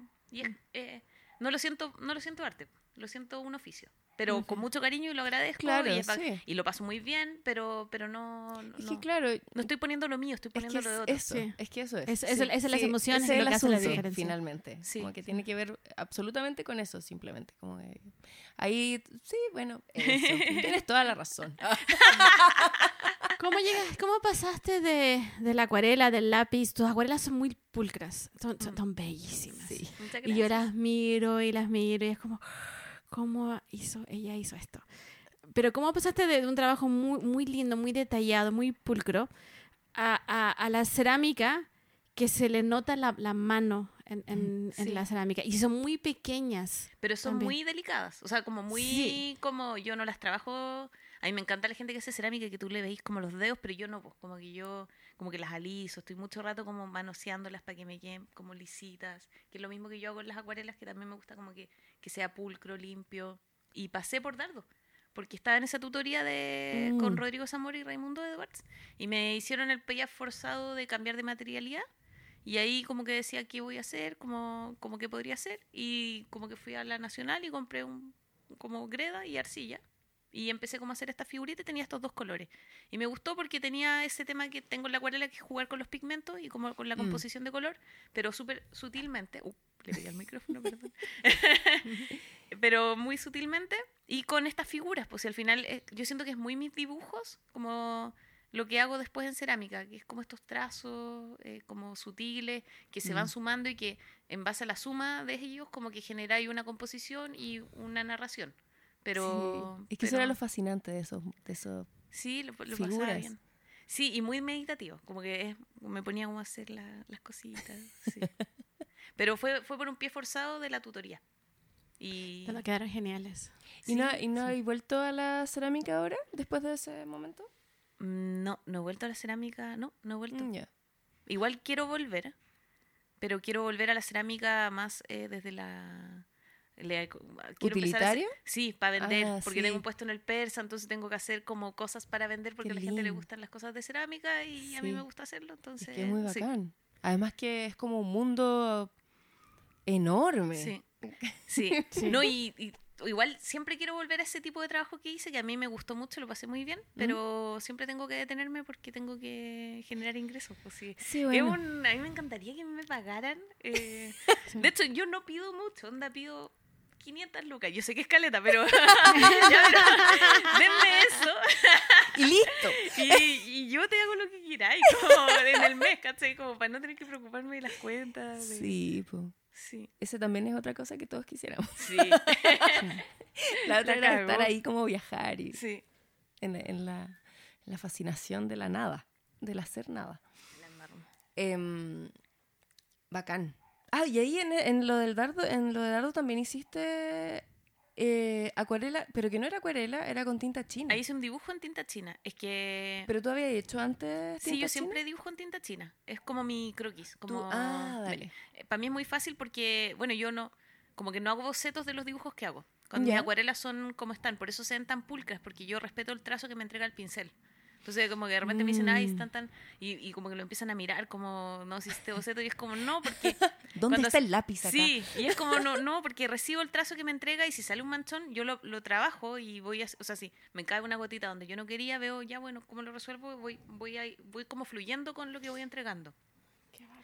Y la Sí. tinta china la- como que tiene eso, pero además como no tiene pigmentos de colores, como que solo juego con los grises. Sí. Y es muy entretenido, entonces como que es como una especie de croquis con el que entiendo como el trazo cuando tengo como que bocetear, pero pero no me preocupo el color, que Mm. igual eh, como que te agrega una como una distracción cuando estás como generando formas.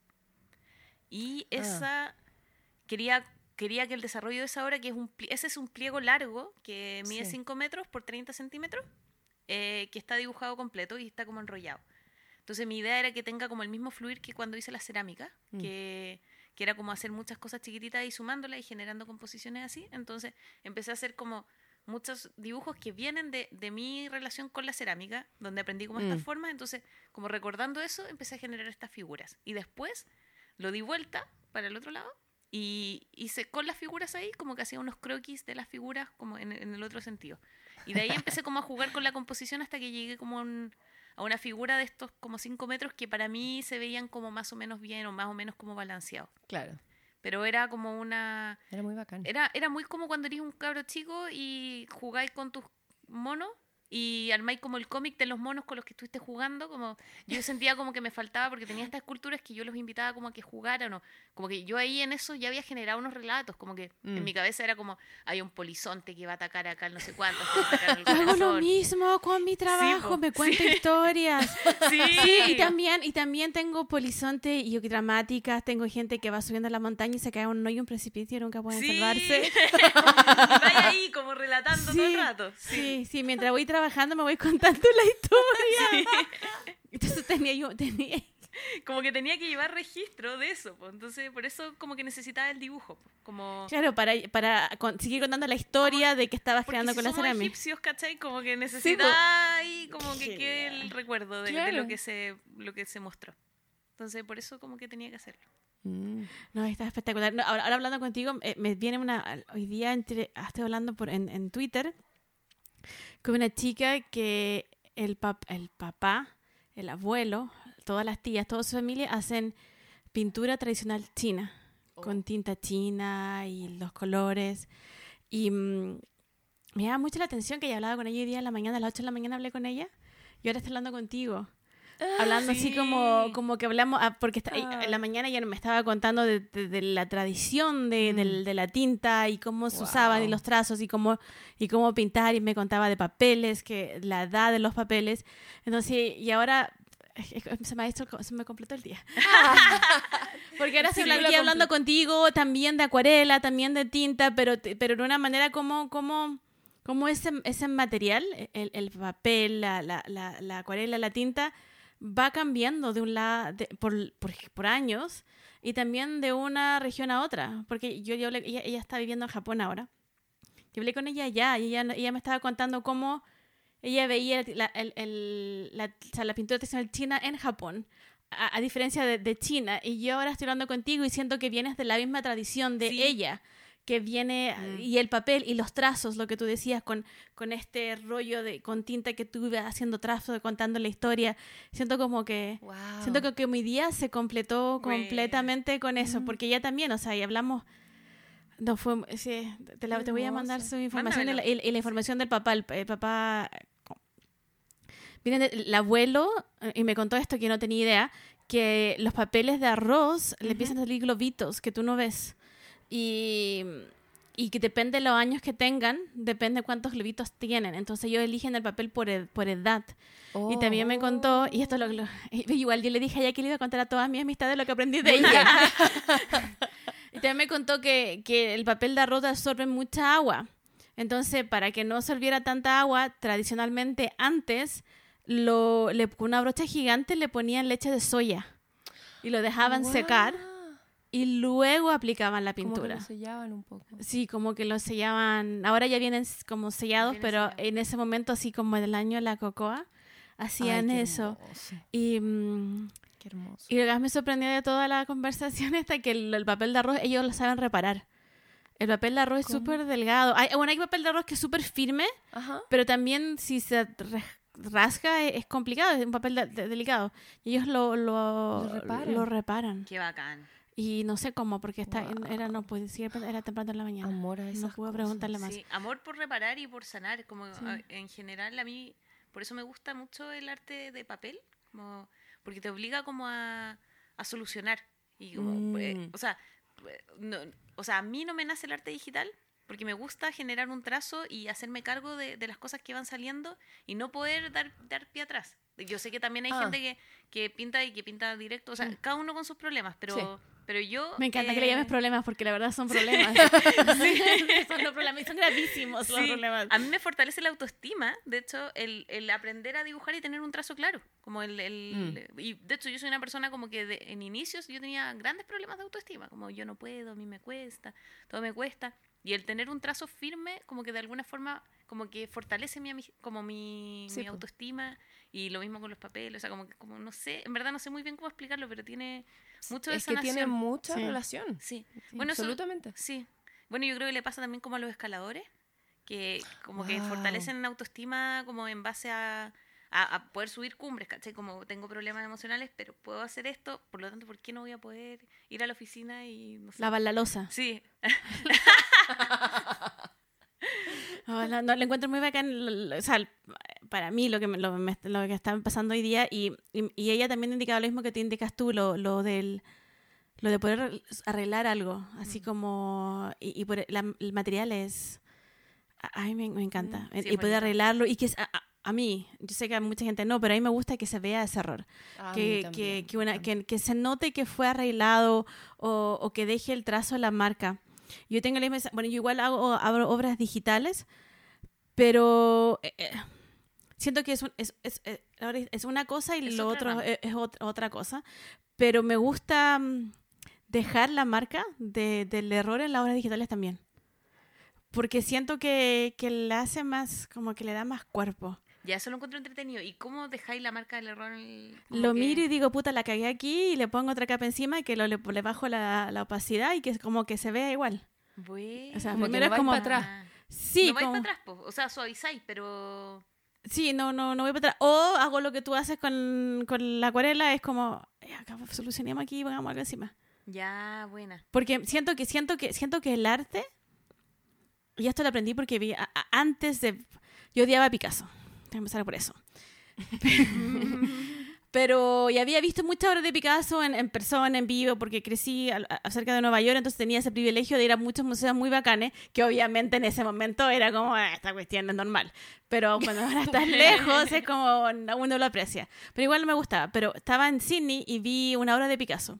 Y en Sydney pude verla y lo contaba un montón de veces muy cerca, así, pero así de cerca. Así que- y, y vi que eran muchas capas. Y empecé así como, como, como loca a empezar a buscar obras de arte. Y empecé a averiguar de artistas y todo, y las empecé a estudiar. Y todo es por capa, es por capa, es por capa. Entonces mi cerebro me dijo en ese instante que la obra es mejor cuando tiene capas, cuando tiene algo encima de la otra, cuando no es solo, no aquí va rojo, aquí amarillo y aquí va verde, Igual sino es que es como aquí amarillo, aquí va rojo, aquí va verde, pero aquí también podemos ponerle como más amarillo.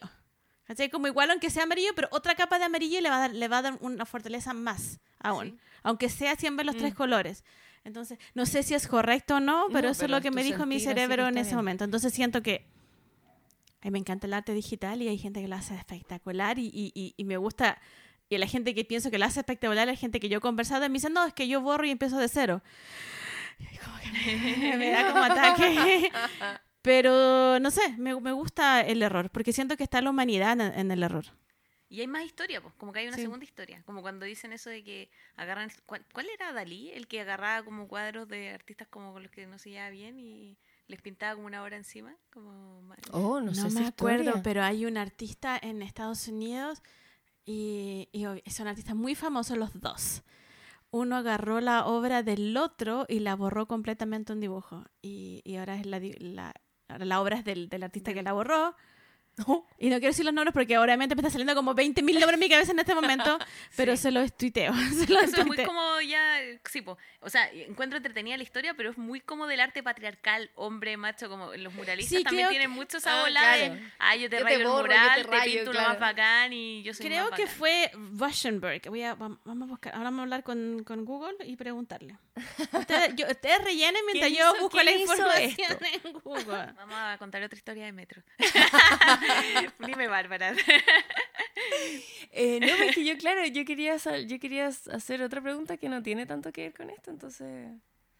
No, no, no. Ah, no, pero sí, en de- sí, quiero preguntarte algo. ¿Tenías algún pincel como regalón o algún tipo de pincel que te gusta más utilizar? ¿Algún papel que te gusta más utilizar? Me gusta mucho ocupar papel grano fino de 300 gramos. Como que en eso soy eh, muy... Ese es. Me gusta mucho, pero, pero para la acuarela. Ya. Y pinceles ocupo, o sea, me encanta el round, no sé cuánto, el Princeton rojo, no sé qué, es pero cuesta 8 millones de pesos, entonces como que lo ocupo, no, cuesta como muy caro, ¿no? el pincel chiquitito, 5 lucas, 8 lucas. Sí. Ah. No, cuando dijiste 8 millones de pesos, Sí. yo lo compré. Ah. Entonces yo pensé, estupidez de mi cerebro, dije, yo no gasté 8 millones. me rajé. No, y después, ¿y ¿qué ocurrió? Dije, ¿Qué yo ocurrió? gasté esa plata y después dije, puta, Laura, lo hiciste. O sea, como a ese nivel.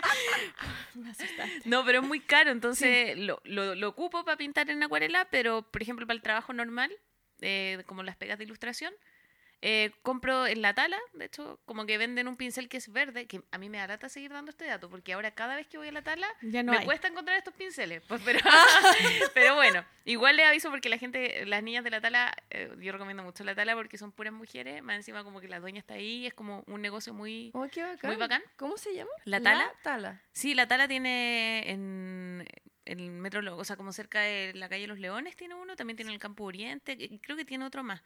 Pero ellas venden hartos artículos como que nos sirven a los que nos dedicamos como a la ilustración o al arte. Y ellos venden un, ellas, perdón, venden un pincel que es verde, que es punta redonda, que es como el típico que yo ocupo, y Ajá. cuesta de 2 a 4 lucas el más caro, no, sé, pero es, es muy accesible y es, Y es bueno, bueno, y claro. funciona bien y no es tan malo como el artel Claro. eh, redonda que en verdad se pone como peludo muy rápido. Sí, Ya. y como que se abre. Sí. Tengo los datos. Ya. Russianberg, es un artista estadounidense, le borró un dibujo a De Kooning, que los dos son artistas como muy... De Kooning era, era el, el- el- el famoso primero, Ajá. Era el joven, Qué desagradable. y, y se lo borró. Sí, pero ¿por qué Como que me cae pésimo esa gente. A mí igual. Sí, me encanta la historia, me encanta el Kawin, pero, Sí, pero no los quiero como ¿por amigos. ¿Qué? No. Claro, como, ¿cuál es tu Sí. volada? Sí. Yo- Más allá que sea, más allá de que Sí. tengan una, una- así un trazo gigante de discurso en relación a lo artístico o, lo- o- o todo lo filosófico que puede haber detrás Sí. de eso, es como, ¿what? Sí. Yo ahora voy a proceder a caminar hacia ustedes a mostrarles las fotos. Ya vamos.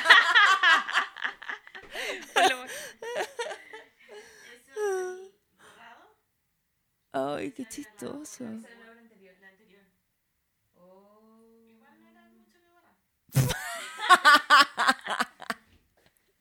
bueno, es como... Qué rabia. Sí. ¡Ay, está absol... Pero Dios, está absolutamente borrado. Y esa era la que había que borrar. Pucha, pucha. Bueno, uno lo tenía más grande que el otro, que la vamos a hacer? Claro, sí, esa es la weá, es como... Me cae muy mal, muy mal esa gente. Igual, igual The Queen y Russian Mason ahorita más importante de la historia del arte, pero no Sí, cae En pero- fin, pero en da lo mismo. No, a mí, a mí- A yo me en ese igual. sentido separo muy bien la obra del artista. Onda, por ejemplo, a como- mí... También. ¿Con quién me pasa esto? Con Miguel Bosé. Me encanta Miguel Ah, Bosé. Miguel Bosé. Adoro el envío ese que tiene como em- Empty and Black, como que, como me encanta ese disco, como que me emociona mucho, pero obviamente que Miguel Bosé habla puras tonteras, pues como que Claro. no no eh, lo quiero como amigo, pero sí como cantante. Como cantante, Sí. sí, claro. Aunque hay Es que su límites. voz. sí. que su Sí, voz. es muy bueno. Yo hace, eh, hace poco puse. Miguel Bosé posteé tiene una, una historia, sí. Sí. Posté una historia con Bosé y después vi Tacones Lejanos. que Ay, creo tú que le nunca llamas la Bosé. ¿Mm? Miguel. Ah, esa. Miguel, Miguelito. Miguelito. Eh, y Miguel Bosé tiene historias muy buenas. Tacones Porque. Miguel Bosé es, eh, como es la historia, él es como a medio padrinado por Serrat, John Manuel Serrat, que estaba casado Mm, no con... sé, no sé. Ya me fui otra vez por la rama. No, dale, dale, dale. por Este- favor, cuéntame. Ya, John Manuel, es, que a mí me encanta el cau- a mí me encanta la farándula, Ah, como en general, desde Luli hasta John Manuel Serrat. Como que- y John Manuel Serrat eh, estaba como enamorado de la señora de, o sea, la señora que, o sea, de la mamá de Miguel Bosé. Ya. Y ella lo dejó por este tipo que no sé quién es el papá de Miguel Bosé, pero es un torero. Y allá en España los toreros son como el futbolista, son como Ah, claro. himnos patriarcales terribles. Y ahí así nació Miguel Bosé como hijo y medio apadrinado por este hombre que era John Manuel Serrat, que siempre estuvo muy enamorado de esta mujer. Por eso cantaba tan Oh. triste, Y- porque, no, de hecho, hijo del Capitán Trueno, ¿has escuchado esa canción? Sí, pero- Ya, pues pero esa canción ahora está no lo dedicada a su padre, porque es como el hijo del Capitán Trueno, que es su papá, eh, no era un hijo digno de su padre, como eh, Oh. salió sirena y no marinero, como... Oh. Y es como, oh, porque sí, pues hijo de un futbolista macho, torero, no sé qué, y este le salió bisexual, libre, artista, Claro. entonces un hombre lleno de dolor, pues, y, y Serrat lo padrinó en el arte, de alguna forma, como que fue el Mm. quien, gracias a que tuvo este amor anterior con, con su madre. Ay, qué lindo tu cagüín. Ahora todos quieren a Miguel Bosé, su música, su Sí. música. aunque Yo- se robe ahora, como cuál es la historia ¿Qué? que se robó un cuadro, como que, ya, ahora sigo con los cagüines. Creo que Picasso le regaló una, un cuadro a la señora que trabajaba en la casa de la mamá de. Es que Picasso y la mamá, yo lo único yo que este Sí. lo sé, que Picasso y la mamá de Miguel Bosé eran como súper buenos amigos. Oh, Pero puede que sea mentira que lo No, leí sí, por yo ahí. creo que sí. O sea, yo creo que Sí. Pero le regaló un cuadro a la señora del aseo y. Señora del aseo, creo. En verdad ya no me acuerdo quién era, pero era una persona que trabajaba en la casa. Y la vieja de mierda se lo quitó. pues. Entonces, como que hay cagüines como de que igual era una señora. O sea, bueno, eso es feo. la señora, la, la mamá de Bosé, La mamá- se lo la mamá quitó. se le- lo- oh, Sí, pues, se Y quedó cuando ella la mamá de. Bosé se fue de este Estamos mundo, asumiendo. Bu- cuando la mamá de Bosé se fue de este mundo, Bosé atinó a entregarle el cuadro a la ¿Sí? señora. No, estoy preguntando, estoy asumiendo, No, estoy arreglando no el cagüín. sé. No, Porque lo, no sería- lo creo, porque Miguel Bosé es una persona, no sé si... Es que grata. Yo soy pura farándula, en verdad, porque Miguel Bosé... porque la weá que voy a contar. Como que Miguel Bosé tiene esta separación muy extraña con los hijos, como que él tenía... Estaba como en pareja con un escultor que no ganaba mucha plata. ¿Ya? Y cuando no se nada, separaron fue sé. como, quédate tú con eso y yo con esto y no, no te doy pensión, ¿cachai? Onda me desentiendo de estos hijos. Sí, no, sí, yo no creo que Mi- Miguel Pucha. un- una persona media compleja. Claro, No. tiene sus Pero problemas. está como, wow. dañado. Es que esa artista, y yo no estoy aquí para hablar bien de los artistas, son geniales. Sí, Pero son una mierda de personas, yo Sí. me incluyo. uno agradece su obra, como de que estén, pero es que no todos los artistas son así, pero hay mucho, se da mucho, porque igual para ser artista tenés que tener un ego enorme pa- para creer en tu obra, para poder mantenerte en ella, pues, pues sí. A mí, yo, yo por algo trabajo en otras cosas, porque no creo tanto como que la gente me lo va a comprar, pues. Mm. Como, no sé. Qué complejo, es que sí, es que es muy difícil esa, ese límite y esa forma de, de vivir así. Yo siempre me lo pregunto, en verdad, es como cómo lo logran. Esos grandes seres, Sí. ¿cachai? Como, Lo mantiene la familia. Hasta heavy. que Mantienen. lo- lo- es que yo no, creo- no, no, su ser, su propio ser, ¿cómo? ¿Cómo, cómo lo logran? Por eso hay como una tracalada de seres que fue demasiado, ¿cachai? Sí, Porque es, no sé, creo que es demasiado. es demasiado. Además que te convierten como en un producto, entonces como, oh, bueno, depende en qué área estemos hablando igual, pues, pero No, es que el artista es un, es un producto en sí, porque la gente igual te va a decir, No aunque, en aunque- todos. no, en todos todas las áreas, po. No, el artista, yo, yo, yo pienso que el artista, tú no naces, yo pienso que la gente nace artista, pero piensa, cuando tú te descubres como artista y, empiezas, y te pasa ahí todo ese rollo y la crisis emocional y bla, bla, y después la descubres y dices, puta, lo que pasa es que yo soy diferente al resto y hago arte y te asumís como artista y empezás a decir, ya, soy artista, voy a empezar a mostrar mi obra. Y después la gente quiere saber no es tu obra tanto así, quiere saber tu rollo emocional, de dónde vienes, qué es lo que haces, entonces te empiezan a comprar, bueno, te- te- Sí. por, por, por, por de dónde vienes o porque alguien está comprándote mucho a ti, entonces los demás dicen, ah, pero hay que comprarle a esa persona. No le interesa tú, pero le interesa porque otra persona te está comprando. Entonces es... eh, No un interés real. Sí, No es verdad. sé, Sí, yo creo que entonces, pero, pero, los artistas sí, pues a mí de hecho a mí me pasa todo lo contrario. pues. A, mí, a mí me compra gente que se- se- porque yo no soy ni cagando algo que estáis coleccionando, es como algo con lo que empatizaste y que queréis tener en tu casa. Mm. Entonces como que es muy desde la sensibilidad. Pero obviamente que si le estáis comprando un cuadro a Mata no estáis ni ahí en verdad con qué sintió Mata, es como esto es plata. No estáis como comprando un cheque. Es que, es, que, Mm. es que depende de qué nivel de artista eres, porque un nivel de artista como nosotros, que estamos recién eh, em- em- empezando, porque estamos recién empezando, alguien va a querer comprar tu obra y tú sabes que te la compra porque le gusta y, Sí. por- y porque está entusiasmado con tu obra. Entonces, es como, si me compró es porque la verdad le gusta, porque tú sabes que te cuestión es rara, o que tú sabes que no, no es para todos. Mm. Pero ya llegan a un nivel que ya es más alto, que la gente te empieza a comprar porque lo vendan, lo vendan los otros, sino porque las galerías te dirían, oye, mira, este es Juanito Pérez y Juanito Pérez ha vendido en todos otros lados.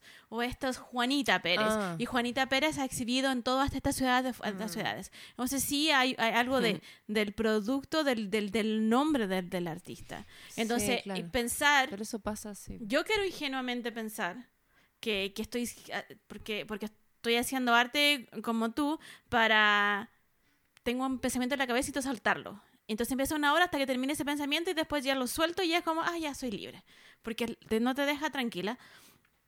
Pero en el y quisiera siempre pensar que, que me van a comprar ahora porque le gusta y, y, y, y hasta ahora ha sido mi caso. Pero igual llega un, llega un momento y tú lo veis en las galerías de arte y sobre todo en el mundo digital de los NFT es mucho más claro porque avanzan mucho más rápido. Entonces no es que allá sea diferente, sino que es que avanzan mucho más rápido. Entonces a ese nivel el artista que al principio le compraban porque la- le gustaba, después le empecé a comprar porque el otro le compra y tu obra puede, puede subir de En lo valor. NFT está eso claro, lo que tú Es que está diciendo, claro, sí. está muy claro y, te y- y- y es...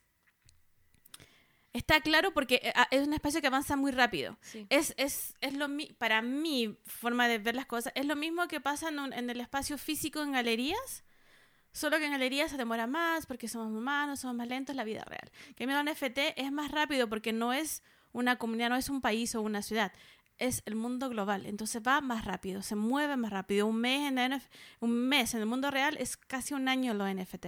Qué brillo, es como los años luz versión... Eh, Sí, porque y, cuando- av- y av- y avanzas más rápido. El artista va a tener una trayectoria más larga y el artista puede vender más rápido. Pero cuando el artista empieza al principio, le cuesta, le cuesta, le cuesta vender y luego salta, empieza a vender y después la gente le va a le empieza a comprar más. Porque ya Mm. está vendiendo, entonces vienen todo el mundo y dicen, no, esa persona vende. Entonces la gente le gusta de ver una razón de ser. Y aquí en Chile pasa que, también, porque hemos hablado con un montón de artistas que nos cuentan que, que aquí en Chile la gente entra a una galería y pregunta, "Dó- quiero comprar un mata, o quiero comprar un no sé cuantito, Ah, sí. y quiero comprar un esto. Entonces van entrando ya con la idea de que necesitan tener el arte de un, de un, De un artista, específico. especial, claro, específico. Entonces, la minoría de personas va a una galería a, a verla, a experimentarla, a sentir la obra, a hacer que te haga feliz o que te haga llorar y decir, yo quiero esa obra en mi casa. Mm. Bueno, Yo- en ese Eh, sentido... La gente existe, pero creo que son menos. Pero en ese sentido yo por eso siempre apuesto mucho más a la ilustración chilena y al arte callejero en Chile. Siento que es mucho más honesto, que se regula muy como desde lo que te sensibiliza y lo que no, y no tiene como esos egos y esas cosas que tiene el arte. Como y, eh, Mm. de verdad que una ilustración no llega a un precio astronómico, no, no porque no lo valga, sino porque no está ese, esa intención, como que no entra en ese juego de mercado. Como que Mm. yo, yo de hecho a mí me pasa como que yo rentabilizo mis cosas. eh, por ejemplo, yo hago un cuadro yo sé que ese cuadro no me lo van a comprar como porque es muy caro para la gente y yo no me voy a desprender por menos. O sea, tampoco es muy caro, pero, pero filo. Pero hago poleras con ese cuadro, con ese mismo Ah. cuadro. Como, Ah, con eso rentabilizo como el, el mi- La el- creación, sí, el sí, po. mantenerte haciendo obra. Y eso es muy de los ilustradores, pues, como el meter como el oficio a las cuestiones como para... Y, y alejar el ego de las cosas, pues sí. Igual yo quiero que esa imagen que yo hice se distribuya. Sí, y claro. que Sí. la tenga más gente y lo encuentro bacán. Pero obviamente, y entiendo que no me lo pueden pagar. Porque también entiendo, o sea, por ejemplo, ya, yo, yo en verdad hago obras baratas. Mi obra más cara debe costar 300 y tantas lucas y mi obra más barata, de hecho, son unos cuadritos que cuestan 10 lucas. Pero así todo, para mucha gente, es una lata pagar eso porque es mucha plata. 10 lucas es un almuerzo bueno. O no sé, eh, tre- 300 y tantas es un arriendo de una casa. Entonces, si lo, lo pasáis como. Es, es un gasto muy caro. Pero de repente una polera me sirve, la puedo Claro. tener, es bonita, tengo tu arte, me apoyan y, y listo. O no sé, como calendarios, como que yo le, Sí, juego mucho la vuelta para que la gente pueda tener mis cosas. Mm. Tampoco con la exageración, no me gusta hacer como 800 mil poleras con el mismo dibujo, porque a mí me cansa. Pero, pero sí con que la gente pueda tener cosas mías y de, de alguna forma también apoyar mi trabajo, porque como que en verdad apoya, cuando me compráis una polera yo sé que me estáis apoyando mucho, como que Sí, yo po. lo agradezco demasiado, como porque en verdad estáis apoyando mi trabajo y gracias a eso yo puedo vivir. Pero entiendo que tú no querías un cuadro porque ¿para qué? O sea, como que Mm. no, no te sirve, tú querías ropa, que Claro. porque necesitáis vestir. Claro. Sí. Sí, po. Pasa a ser una necesidad. Pero, pero entiendo eh, como ese juego de que tú decís como de los NFTs, pero mí, a mí Es que yo que creo que no, no, yo creo que en los NFT se ve muy, muy, Muy es muy evidente por po. el, por la rapidez del espacio. Pero pasa. Pero si tú lo empiezas a ver en la historia del arte y en grande, eh, ser lo mismo. O sea, tienes plataformas como ah, mismo Artsy o, mm, o ¿Cómo se llama esta otra que se me está yendo? no, pero eh, que, que te dicen, no, este artista ha vendido tanto. Entonces te lo empiezan al tiro con... ¿cómo? Se me está yendo, la, la tengo en la punta de la lengua. Pero es una plataforma de artistas, es, es en- en- es de, Ingla- de Inglaterra, donde te, te dicen, este artista ha vendido tanto. Y el artista que ha vendido más pasas a pasar a la, a la- a la página principal.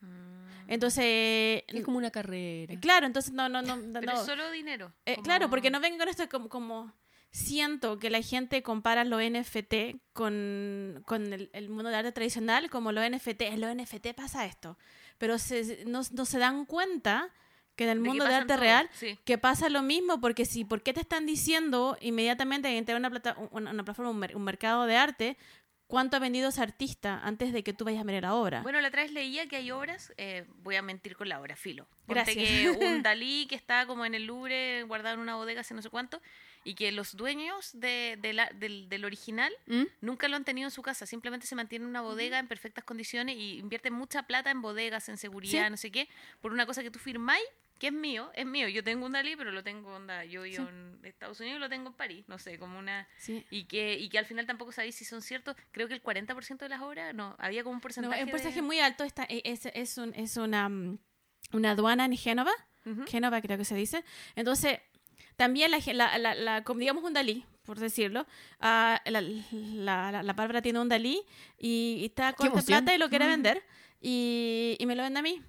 Y lo Y único que pasa un nosotros hacemos, Sí, un hacemos el intercambio y una de las dos, se o sea, probablemente las dos se va a contactar con la aduana. La aduana, si, si Bárbara tiene una- un, un- un lugar privado de la aduana, lo va, lo va a cambiar de ese lugar privado y poner al lugar privado mío. Y después yo voy a andar corta de plata y te lo voy a vender a ti. Y, y, y así sucesivamente. Y y como ninguna una de las tres oro. nunca va a ver al Dalí. Entonces, y cuando en los NFT es lo mismo. Sí. La única Ay, diferencia es que Dios. tienes No una tenéis obra. que invertir por mantener la obra, porque yo me imagino que si tenéis la aduana, además tenéis que estar pagando el guardia, la aduana, el aire. Exacto. Claro, no, y además que en NFTs igual es muy distinto porque tú podías hacer cosas con esa imagen, tú ves esa imagen. Como que Ah, no, también, no pues, es la que, que la claro, no es que es está como a kilómetros sin poder ni siquiera tocarla.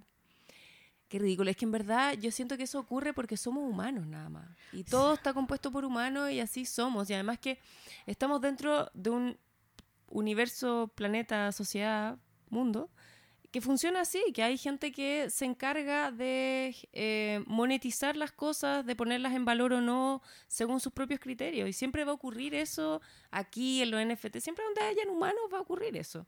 Como de que lo popular y va a hacerte resaltar cosas, ¿cachai? Es como, es como en verdad toda la historia en general de todas las áreas ha pasado eso en algún punto, siento yo. Como que alguien se hizo famoso por una weá y alguien dijo, oh, ahí tiene. mm". Entonces, mira, como los Beatles, pues weón. Y como una en el Los colegio. Beatles, cuando. Claro, claro, la, popular y todo eso. Como- Pero ponte los Beatles, se, se hicieron famosos en un principio. O sea, una de las historias que se cuenta es que los locos eran cuatro de estos tipos, no sé qué. Alguien dijo, ya, estos son bacanes, los pusieron en una cosa en, en- cuando se presentaron por primera vez en la televisión. Y contrataron, ni siquiera contrataron, llevaron a miles de niñas y les dijeron, ustedes van a gritar todo el rato. ¿En serio? Ustedes van a hacer el escándalo gigante, así, locas por los locos ahí. Y eso ocurrió, y eso hizo Oh. que fueran deseados por el resto de las personas. Sí. ¿Cachai, no? Es cuático, pero si así somos los humanitos. Somos copiones. No, y además el, el ser humano le Sentimos, encanta. pues, weón. No, eso es, nos hacen sentir cosas. Sí, ¿Cachai? pero- Es como, esa es la volada. Y, y el ser humano siempre ve el problema e- en el ajeno, ¿cachai? Como yo puedo comer limón con sal y lo voy a encontrar espectacular. Pero si tú comes limón con sal, tú estás haciendo algo malo. Porque el limón con sal no es bueno para la salud, te va, te va a joder los dientes, te va a hacer esto, bla, bla, bla. El ser humano siempre ve como el problema en el otro y nunca lo ve en, en- en sí mismo. Entonces, en esto del arte, Mm. ah, y lo que yo veo que la gente en, en el espacio tradicional ve el problema en los NFT y los de los NFT ven el problema en el mundo real y son la misma cosa. Sí, pues, todo el rato es Y, lo mismo. entonces eh, me encanta es- ese dilema que se cruzan como uno con el otro y al final es como, mi amor, son iguales, lo único que uno es plata de mentira con papel, la otra es plata de mentira digital, porque al final ninguna de las dos plata tiene un respaldo de ningún lado. Sí, igual es verdad. Bueno, sí, pero igual es verdad que uno, como que uno siempre tiene como aprensiones con lo nuevo.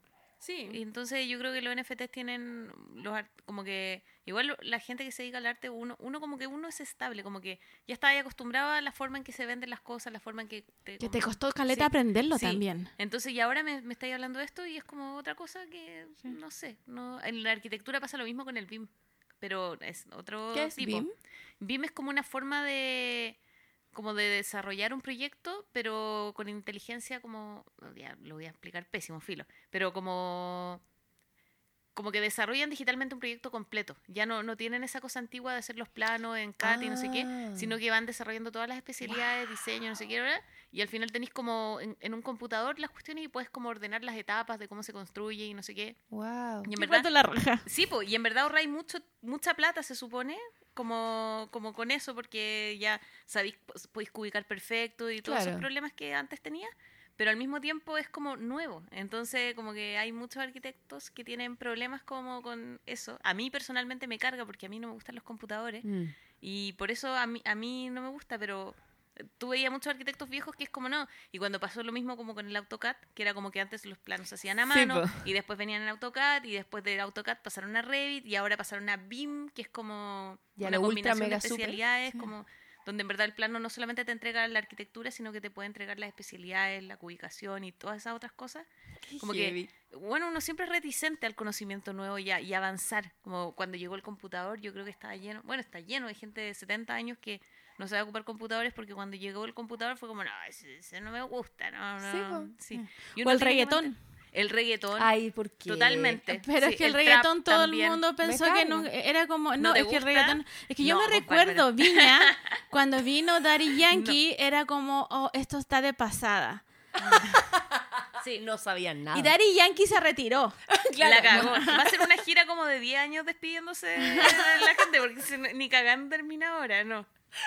Sí. 10 años dando vuelta por el Yo planeta. creo que uno, como la manera en la que te mantenís joven y como actual, es siempre recibiendo y escuchando todo lo nuevo que llega y sin juzgar. Y a mí me pasa lo mismo como yo, yo soy súper ecléctica en la música. De chica era muy como, no, me gusta el rock y la cuestión. Y ahora, en verdad, me encanta el trap, me encanta Drefkila. Bueno, ahora fui a Marcianeque, o sea, perdón, fui a Lola Palusa que me regalaron entrar. Y fui a ver a Rubio, que para mí es la mejor artista de Chile actualmente. Me encanta, pero también fui a ver a Marcianeque. Como que una cosa no quita la otra y tenéis que estar escuchando las cosas nuevas No. que van llegando. ¿No? No, te negáis. No, O sea, yo escucho muchas cosas nuevas, pero no. no. Reggaetón, Bueno, no. pero es que si no te llega también está bien. Es que claro, Sí. yo amo, no, no, es que no. Lo siento. Y, eh, todavía estoy en busca, no mentira, no estoy en busca. Pero si alguien me quiere mostrar una canción que no sea como porno hablado de reggaetón, la raja. Yo lo puedo escuchar. Ah. Si no, es como, ah, Escu- pero escúchala en otro idioma. No. Sí, porque si te vas Eh, como al, Sí, No escúchalo. sé. Bueno, al rap sí. gringo, es Sí, en- no, claro, claro, sí, sí, lo sé. Yo creo que eso Sí. es, tiene mucho que ver con eso, al menos para mí tiene muchísimo Bueno, es que en ver verdad uno no tiene por qué obligarse. Si a ti no te gusta. A mí me pasa, por ejemplo, que yo escucho a Drefkila y me encanta. Y me da risa porque No es un cabro chico que tiene la mitad de mi edad. Y es como. Bueno, lo encuentro buenísimo. como- sí. Pero sí, sí, porque me llega. El, el- ¿Cómo se llama? El H nunca me llegó. Como que no. Ah. No, no. No eso Yo no me acuerdo, me no, yo disfrutaba viendo cómo Yo bailaba. no estaba en Chile durante la Che y la- le agradezco al Dios, a la Virgen y a todos los santos. Sí, es que tener que bailar esas cosas. Yo Es que además sí. soy Es que tener que bailar a punto. Ah, no, eso a mí me gustaba. Tener que bailar delante de la gente. Sí, no, y la Ah, no, no coreografía, la memoria de la cuestión, Eso no, me si yo, yo, no, no, yo siento la música, yo bailo como una vieja súper ridícula, pero como que yo voy ahí, como- con el ritmo. no me podéis decir lo que hay que hacer acá. Claro. Oye, yo creo que ya entramos en la parte del podcast que hacemos las preguntas de, de eso. Sí, Y hablamos de música. claro. Ya. Ahora, eh, ¿qué comiste en la ¿Hoy mañana? día? ¿Qué tomaste de desayuno? ¿O qué tomas de desayuno en general? ¿Y qué en tomaste general no desayuno. Ah, Yo me alimento muy mal. Eh, como que como hasta muy tarde, como hasta cinco minutos antes de acostarme. ¿ya? Y me levanto en la mañana y no tengo hambre porque comí mucho. Claro.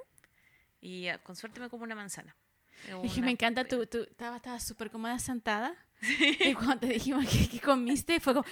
Ah, sí. salía. y te sentaste muy bien y después No. dijiste, no como, como muy mal. Y te sentaste así como tu, tu- todo tu cuerpo fue como... Así como...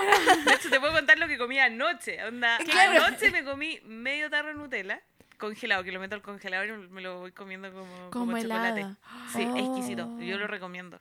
Yo dejé Qué de comprar rico. Nutella. Es muy rico. Y después empecé a agarrar unas marraquetas y las calentaba y les metía Nutella adentro. Y me lo Ya, mi. Dios, qué Sí. rico. Muy, es que yo, no, pero no es rico porque yo ya tengo una adicción al azúcar. Tengo un problema. eh, Ah, como que en verdad me retan ya porque eh, ahora como un poquitito mejor de lo que comía cuando tenía 20, Ah, ya.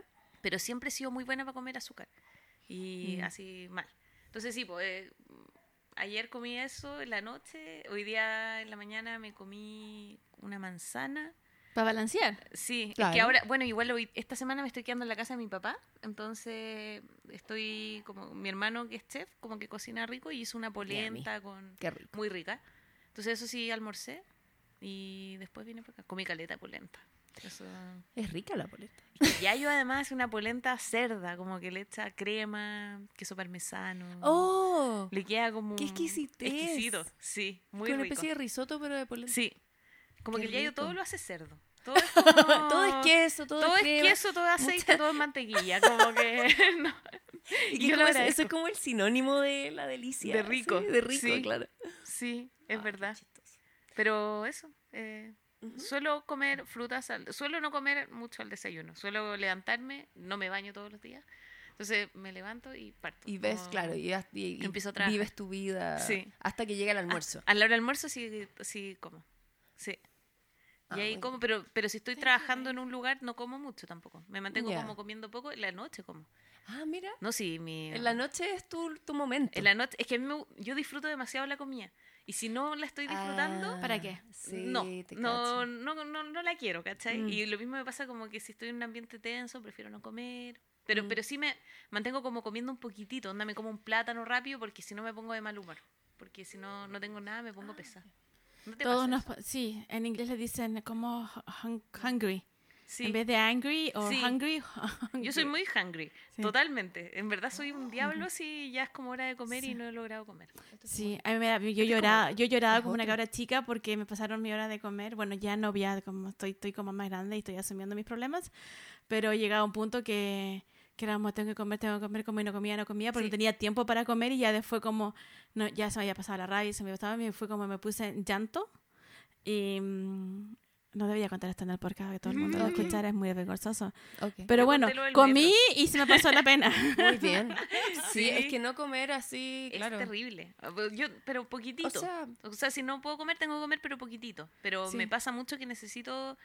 me- a mí me encanta comer con amigos. Me encanta... ay, qué hermoso. Sí, eso es bacán. Esa sensación, ¿sabes lo que me recordaste? Que yo amo desayunar con muchas personas. Sí. Es una, es una Sí. sensación Sí. tan hermosa eso. Sí, Hoy es no lo vivo hace mucho tiempo. No. Pero... ¿y con quiero. ¿Tus hijas, no?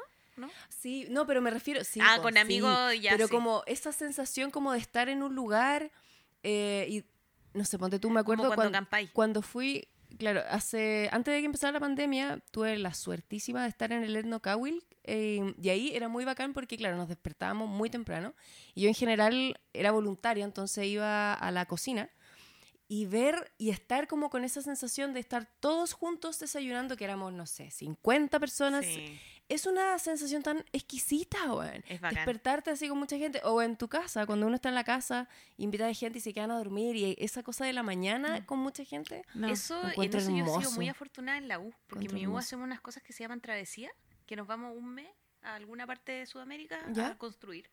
¡Oh, Y qué bacán! Mínimo un curso entero, a veces son tres cursos. Nos fuimos a Puerto Williams, por ejemplo, y ahí éramos los dos, pri- primero diseño, primero arquitectura, y los dos terceros, demasiada gente. ¡Wow! Sí, pues, y ahí es desayuno así, comedor gigante, no sé qué, y muy entretenido! entretenido. sí. No, yo la estoy viendo a ustedes y estoy como, no, no, no, no. No, no, no, no, no. No, déjame no, comer no. tranquila solita. No, yo Aléjate. me gusta comer, mi primera comida del día me gusta comerla sola, Ah, mirando la televisión ah. y que no me suene el teléfono ni que nadie me salude.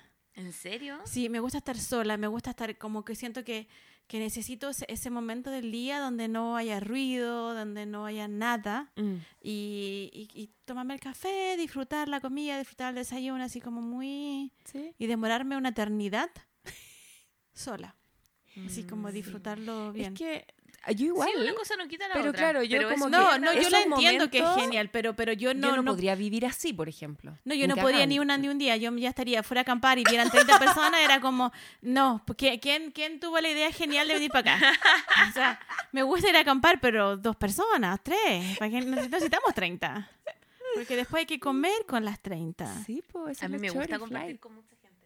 A mí me gusta Muy compartir lindo. con Sí. gente, pero tomando algo, picando algo, pero no comidas como corresponde, no sentada en una mesa a comer como corresponde, pero con, sí como tomando algo, unas tablas, conversando con mucha gente, sí. Ah, pero sí, la comida, comidas comida, normales así como comida de- en plato, en plato no. Yo creo Ah, que yo ahí se nota como, como éramos siete hermanos Sí, pues. y siete hermanos más eh, seis pololas o polo-. Como sí. Claro. era más tío era- en la familia como mi infancia de chica era domingo claro. sábado, mucha gente y mucha comida yo creo por eso a mí me encanta comer como que es como el amor me llega Claro. desde el estómago sí sí y tengo penita comida ¿cachai? como sí. Todo lo arregla la todo comida. lo arregla un quiquito con un café ¿cachai? como Claro. sí Qué hermoso. Em, y la otra pregunta es, eh, ¿te gusta ver series? ¿Te gustan las películas? ¿Tenías Eso alguna... lo escuché en el otro podcast y ultra- dije, como, ¿qué voy a responder? Porque, porque yo no veo series, porque Ah, soy súper mañosa con las pantallas. Entonces, Veo ¿no? si estoy en la depresión máxima, como así como ah, Como sola. así. Sí, como ya veo, pero en general no, no veo porque me ¿Y molestan las pantallas. ¿O has visto alguna vez una película que Veo te acordís? Ponte cosas. tú... Soy de escuchar podcast y música todo el día. Ah, yo ya. me levanto Más que imagen, como y de- escucho música, como que de música puedo recomendar todo el tiempo a Rubio, escuchen a Rubio porque es muy buena. Por favor. Estoy como muy rayada con ella. Pero me gusta. Por ejemplo, tengo un amigo que tiene un podcast que se llama Autómata, que ¿Ya? de recome- como que recomienda música como más indie buena. En verdad indie como, no sé, es como muy ecléctica en verdad. Entonces escucho él, con él nos recomendamos música, de hecho. Ay, qué Soy- bacán. yo soy muy ¿Cómo se llama? musical. Autómata podcast. Es como, él tiene un podcast, eh, está en Spotify. Ya. Pero soy muy de la música. Yo, yo creo como que, como yo genero cosas visuales, yo me Mm. alimento de música. Oh, Y para, para pintar, yo pinto todo el tiempo con música o con podcast, pero en su mayoría con música. Porque como que me permiten fluir Sí. y me encanta escuchar música. Ay, qué hermoso. Soy muy fan del rock argentino. En el general. Y también el rock indie argentino, como ahora lo que sacan, como él mata a un policía motorizado. También lo encuentro muy bueno. ¿Eso es una, un- una banda? Es una banda que es de ¿Qué Santiago. onda su nombre? Sí. Sí, es, es buena, pero son muy buenos. ¿Y qué es Pero el ver, nombre ¿qué de banda? serie- Hacerlo tratar. ¿Qué serie habré visto que sea buena? Pero- Ah, mm, hay una que se llama como... Hoy no, ni idea. No, pero no te, no hay no, no, problema. no te preocupes. no, No, no, hay, no hay problema. Sí, perdón. No. O sea, todo bien. Sí. Todo bien. Ah, El Marginal. El Marginal es una serie que vi que la vi entera. Y es muy buena. No la cacho. Es que es muy buena porque está musicalizada como con Ah. música. Es buena porque la música.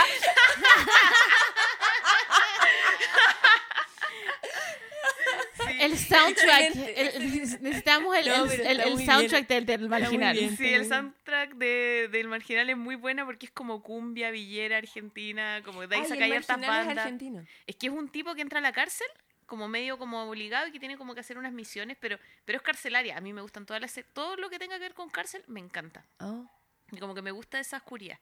Y pucha, es como un tipo en la cárcel argentina que tiene que hacer unas misiones, pero entre medio tenía todos los personajes que hay en una Sí, po. cárcel argentina, con el cine argentino que es muy bueno y como con la gráfica argentina que es muy buena. Los diálogos, que tienen unos diálogos que son como... Hay una un diálogo como del tipo como que, que manda la chucha al como al otro como a otro tipo y se manda como una sartada de, de puteada argentina que hay que cachar que los argentinos son como Sí. zarpate el mango de la reconcha de tu abuela. Que así, ya, eh, tienen como esa bella poética. Entonces, Sí. sí. Eh, el Marginal es una serie que recomiendo ¡Qué demasiado. bacán! Es muy bonita, es muy entretenida. ¿Dónde está? Está en Netflix. Está en Netflix. Bueno, Sí. está en Netflix, perfecto. Sí. Genial. Muy bien. Sí, es muy entretenida. Em, ya, pues con esa súper recomendación estamos. ¿Estamos? Ya. Sí. Oigan, Eh, y muchas gracias por la invitación. oh, nada, estamos demasiado felices de que hayas venido. Yo muy feliz de que me hayan invitado. Eh, bueno, con eso nos despedimos. Muchas gracias por estar ahí con nosotras. Eh, bueno, recuerden la- las recomendaciones que les, di- les dijimos al principio. Síganos, comenten, pónganos estrellitas y todas esas cosas porque eso es alimento para nosotras. Que Y esté muy bien. comentarios Sí. y likes. Seguir. Porque vivimos en el mundo del internet en el siglo XXI. Lo necesitamos. Es, para, es matemática, solo para el algoritmo. Sí. Muchas gracias. Que estén muy bien. Gracias, adiós. Yupi.